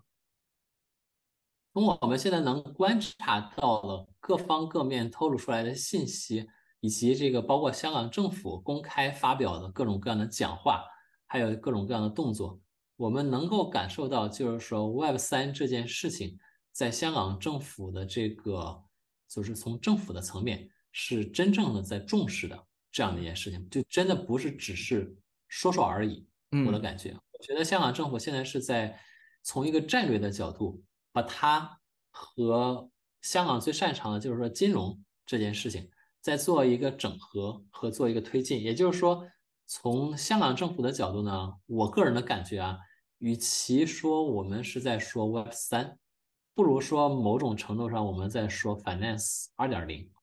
这样的一个东西。对，就是说金融这个行业发展到今天，香港作为国际金融中心之一，下一步要怎么走？面向全球这么多的城市，这么多的这个其他的金融中心的这样一个竞争，香港的优势到底在什么地方？那么结合 Web 三点零，可能是在其他的国家和地区还没有全力的出击的这样一个状态下，有没有可能香港借助 Web 三的这样一个技术，在包括这个新的金融啊、跨境支付啊、包括本港的稳定币啊、包括这个这个我们说这个 R RWA 资产这块儿，做一些别的国家地区没有做出来的东西，有这样一个领先的先机，在这个地方有可能就会形成某某个领域或者某方面的这样一个势能。这个我觉得从从现在看，包括香港议员也好，香港政府的官员也好，在向全世界呃从事这个领域的这样的一些 builder，也其实在喊话。我们看前面这个有议员给这个 Coinbase 也在也喊话，就是欢迎到这边来开展业务，看到了这样一些比较积极的信号。所以说，我觉得香港现在真的是在这个方向上探索自己竞争的一个优势吧。因为你作为一个地区，尤其一个金融中心，你总要有一个跟别人不一样的你自己的优势的地方，在这个地方，你才能持久的这样去维持这样一个金融中心的地方。那我觉得从香港的角度来讲，Web 三其实是一个很好的一个切入点。那最后一个话题，请张小兄作为这个在行业里面其实也耕耘，然后关注并且参与了很长一段时间的这样的一位这个创始人，对于这个行业，可能接下来我们因为我们的内容会长期的留存在这个平台上面，呃，可能会有很多朋友陆续会关注到这个行业，也会听到你的一些讲述。那么，对于一些对于这个行业产生兴趣的朋友，想要参与到这个行业里面来的这些所谓的可能对于这个行业并没有那么了解的这样的一些朋友，或者说已经进来了，但是此刻现在因为这个行业现在相对来说这个市场周期比较低迷，然后也有略有迷茫的这样的一些朋友，也请你对他们说一些话吧。这个我们也是和大家。其实现在也是处于一个抱团取暖这样的状态，因为市场大环境其实大家也都感受到了，可能目前也不是特别好。但是呢，这个行业其实有一个非常明确的特征，就是市场是有周期的，对吧？我们不能指望它一直都是牛市这样的状态，肯定有牛市，它就有熊市。但是我们也是希望，就是在 Web 三这个领域呢，大家可能要更关注这个，更多的去关注问题，对吧？怎么用这个 Web 三的技术去解决真实世界？各种各样的问题，我觉得只要盯住了这个方向，只要把解决问题这四个字放在自己眼前，只要你做的东西是言之有物，对吧？真正能给大家带来一些便利，能解决一些大家日常生活当中或者是工作、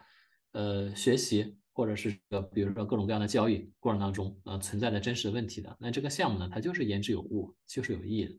最后的话，我们这个寄语吧，这个希望 Web 三的 Builder，呃，尤其是这个华人的 Builder。大家还是要这个一起加油，对吧？我觉得最好的一个状态呢，其实就是不要管太多市场方面的这个，尤其是杂音或者是噪音，对吧？就是嗯，持续保持低头 build 这样的一个状态，但行好事，莫问前程。我觉得时机合适的时候，一定都会，嗯，都会 we're gonna make it。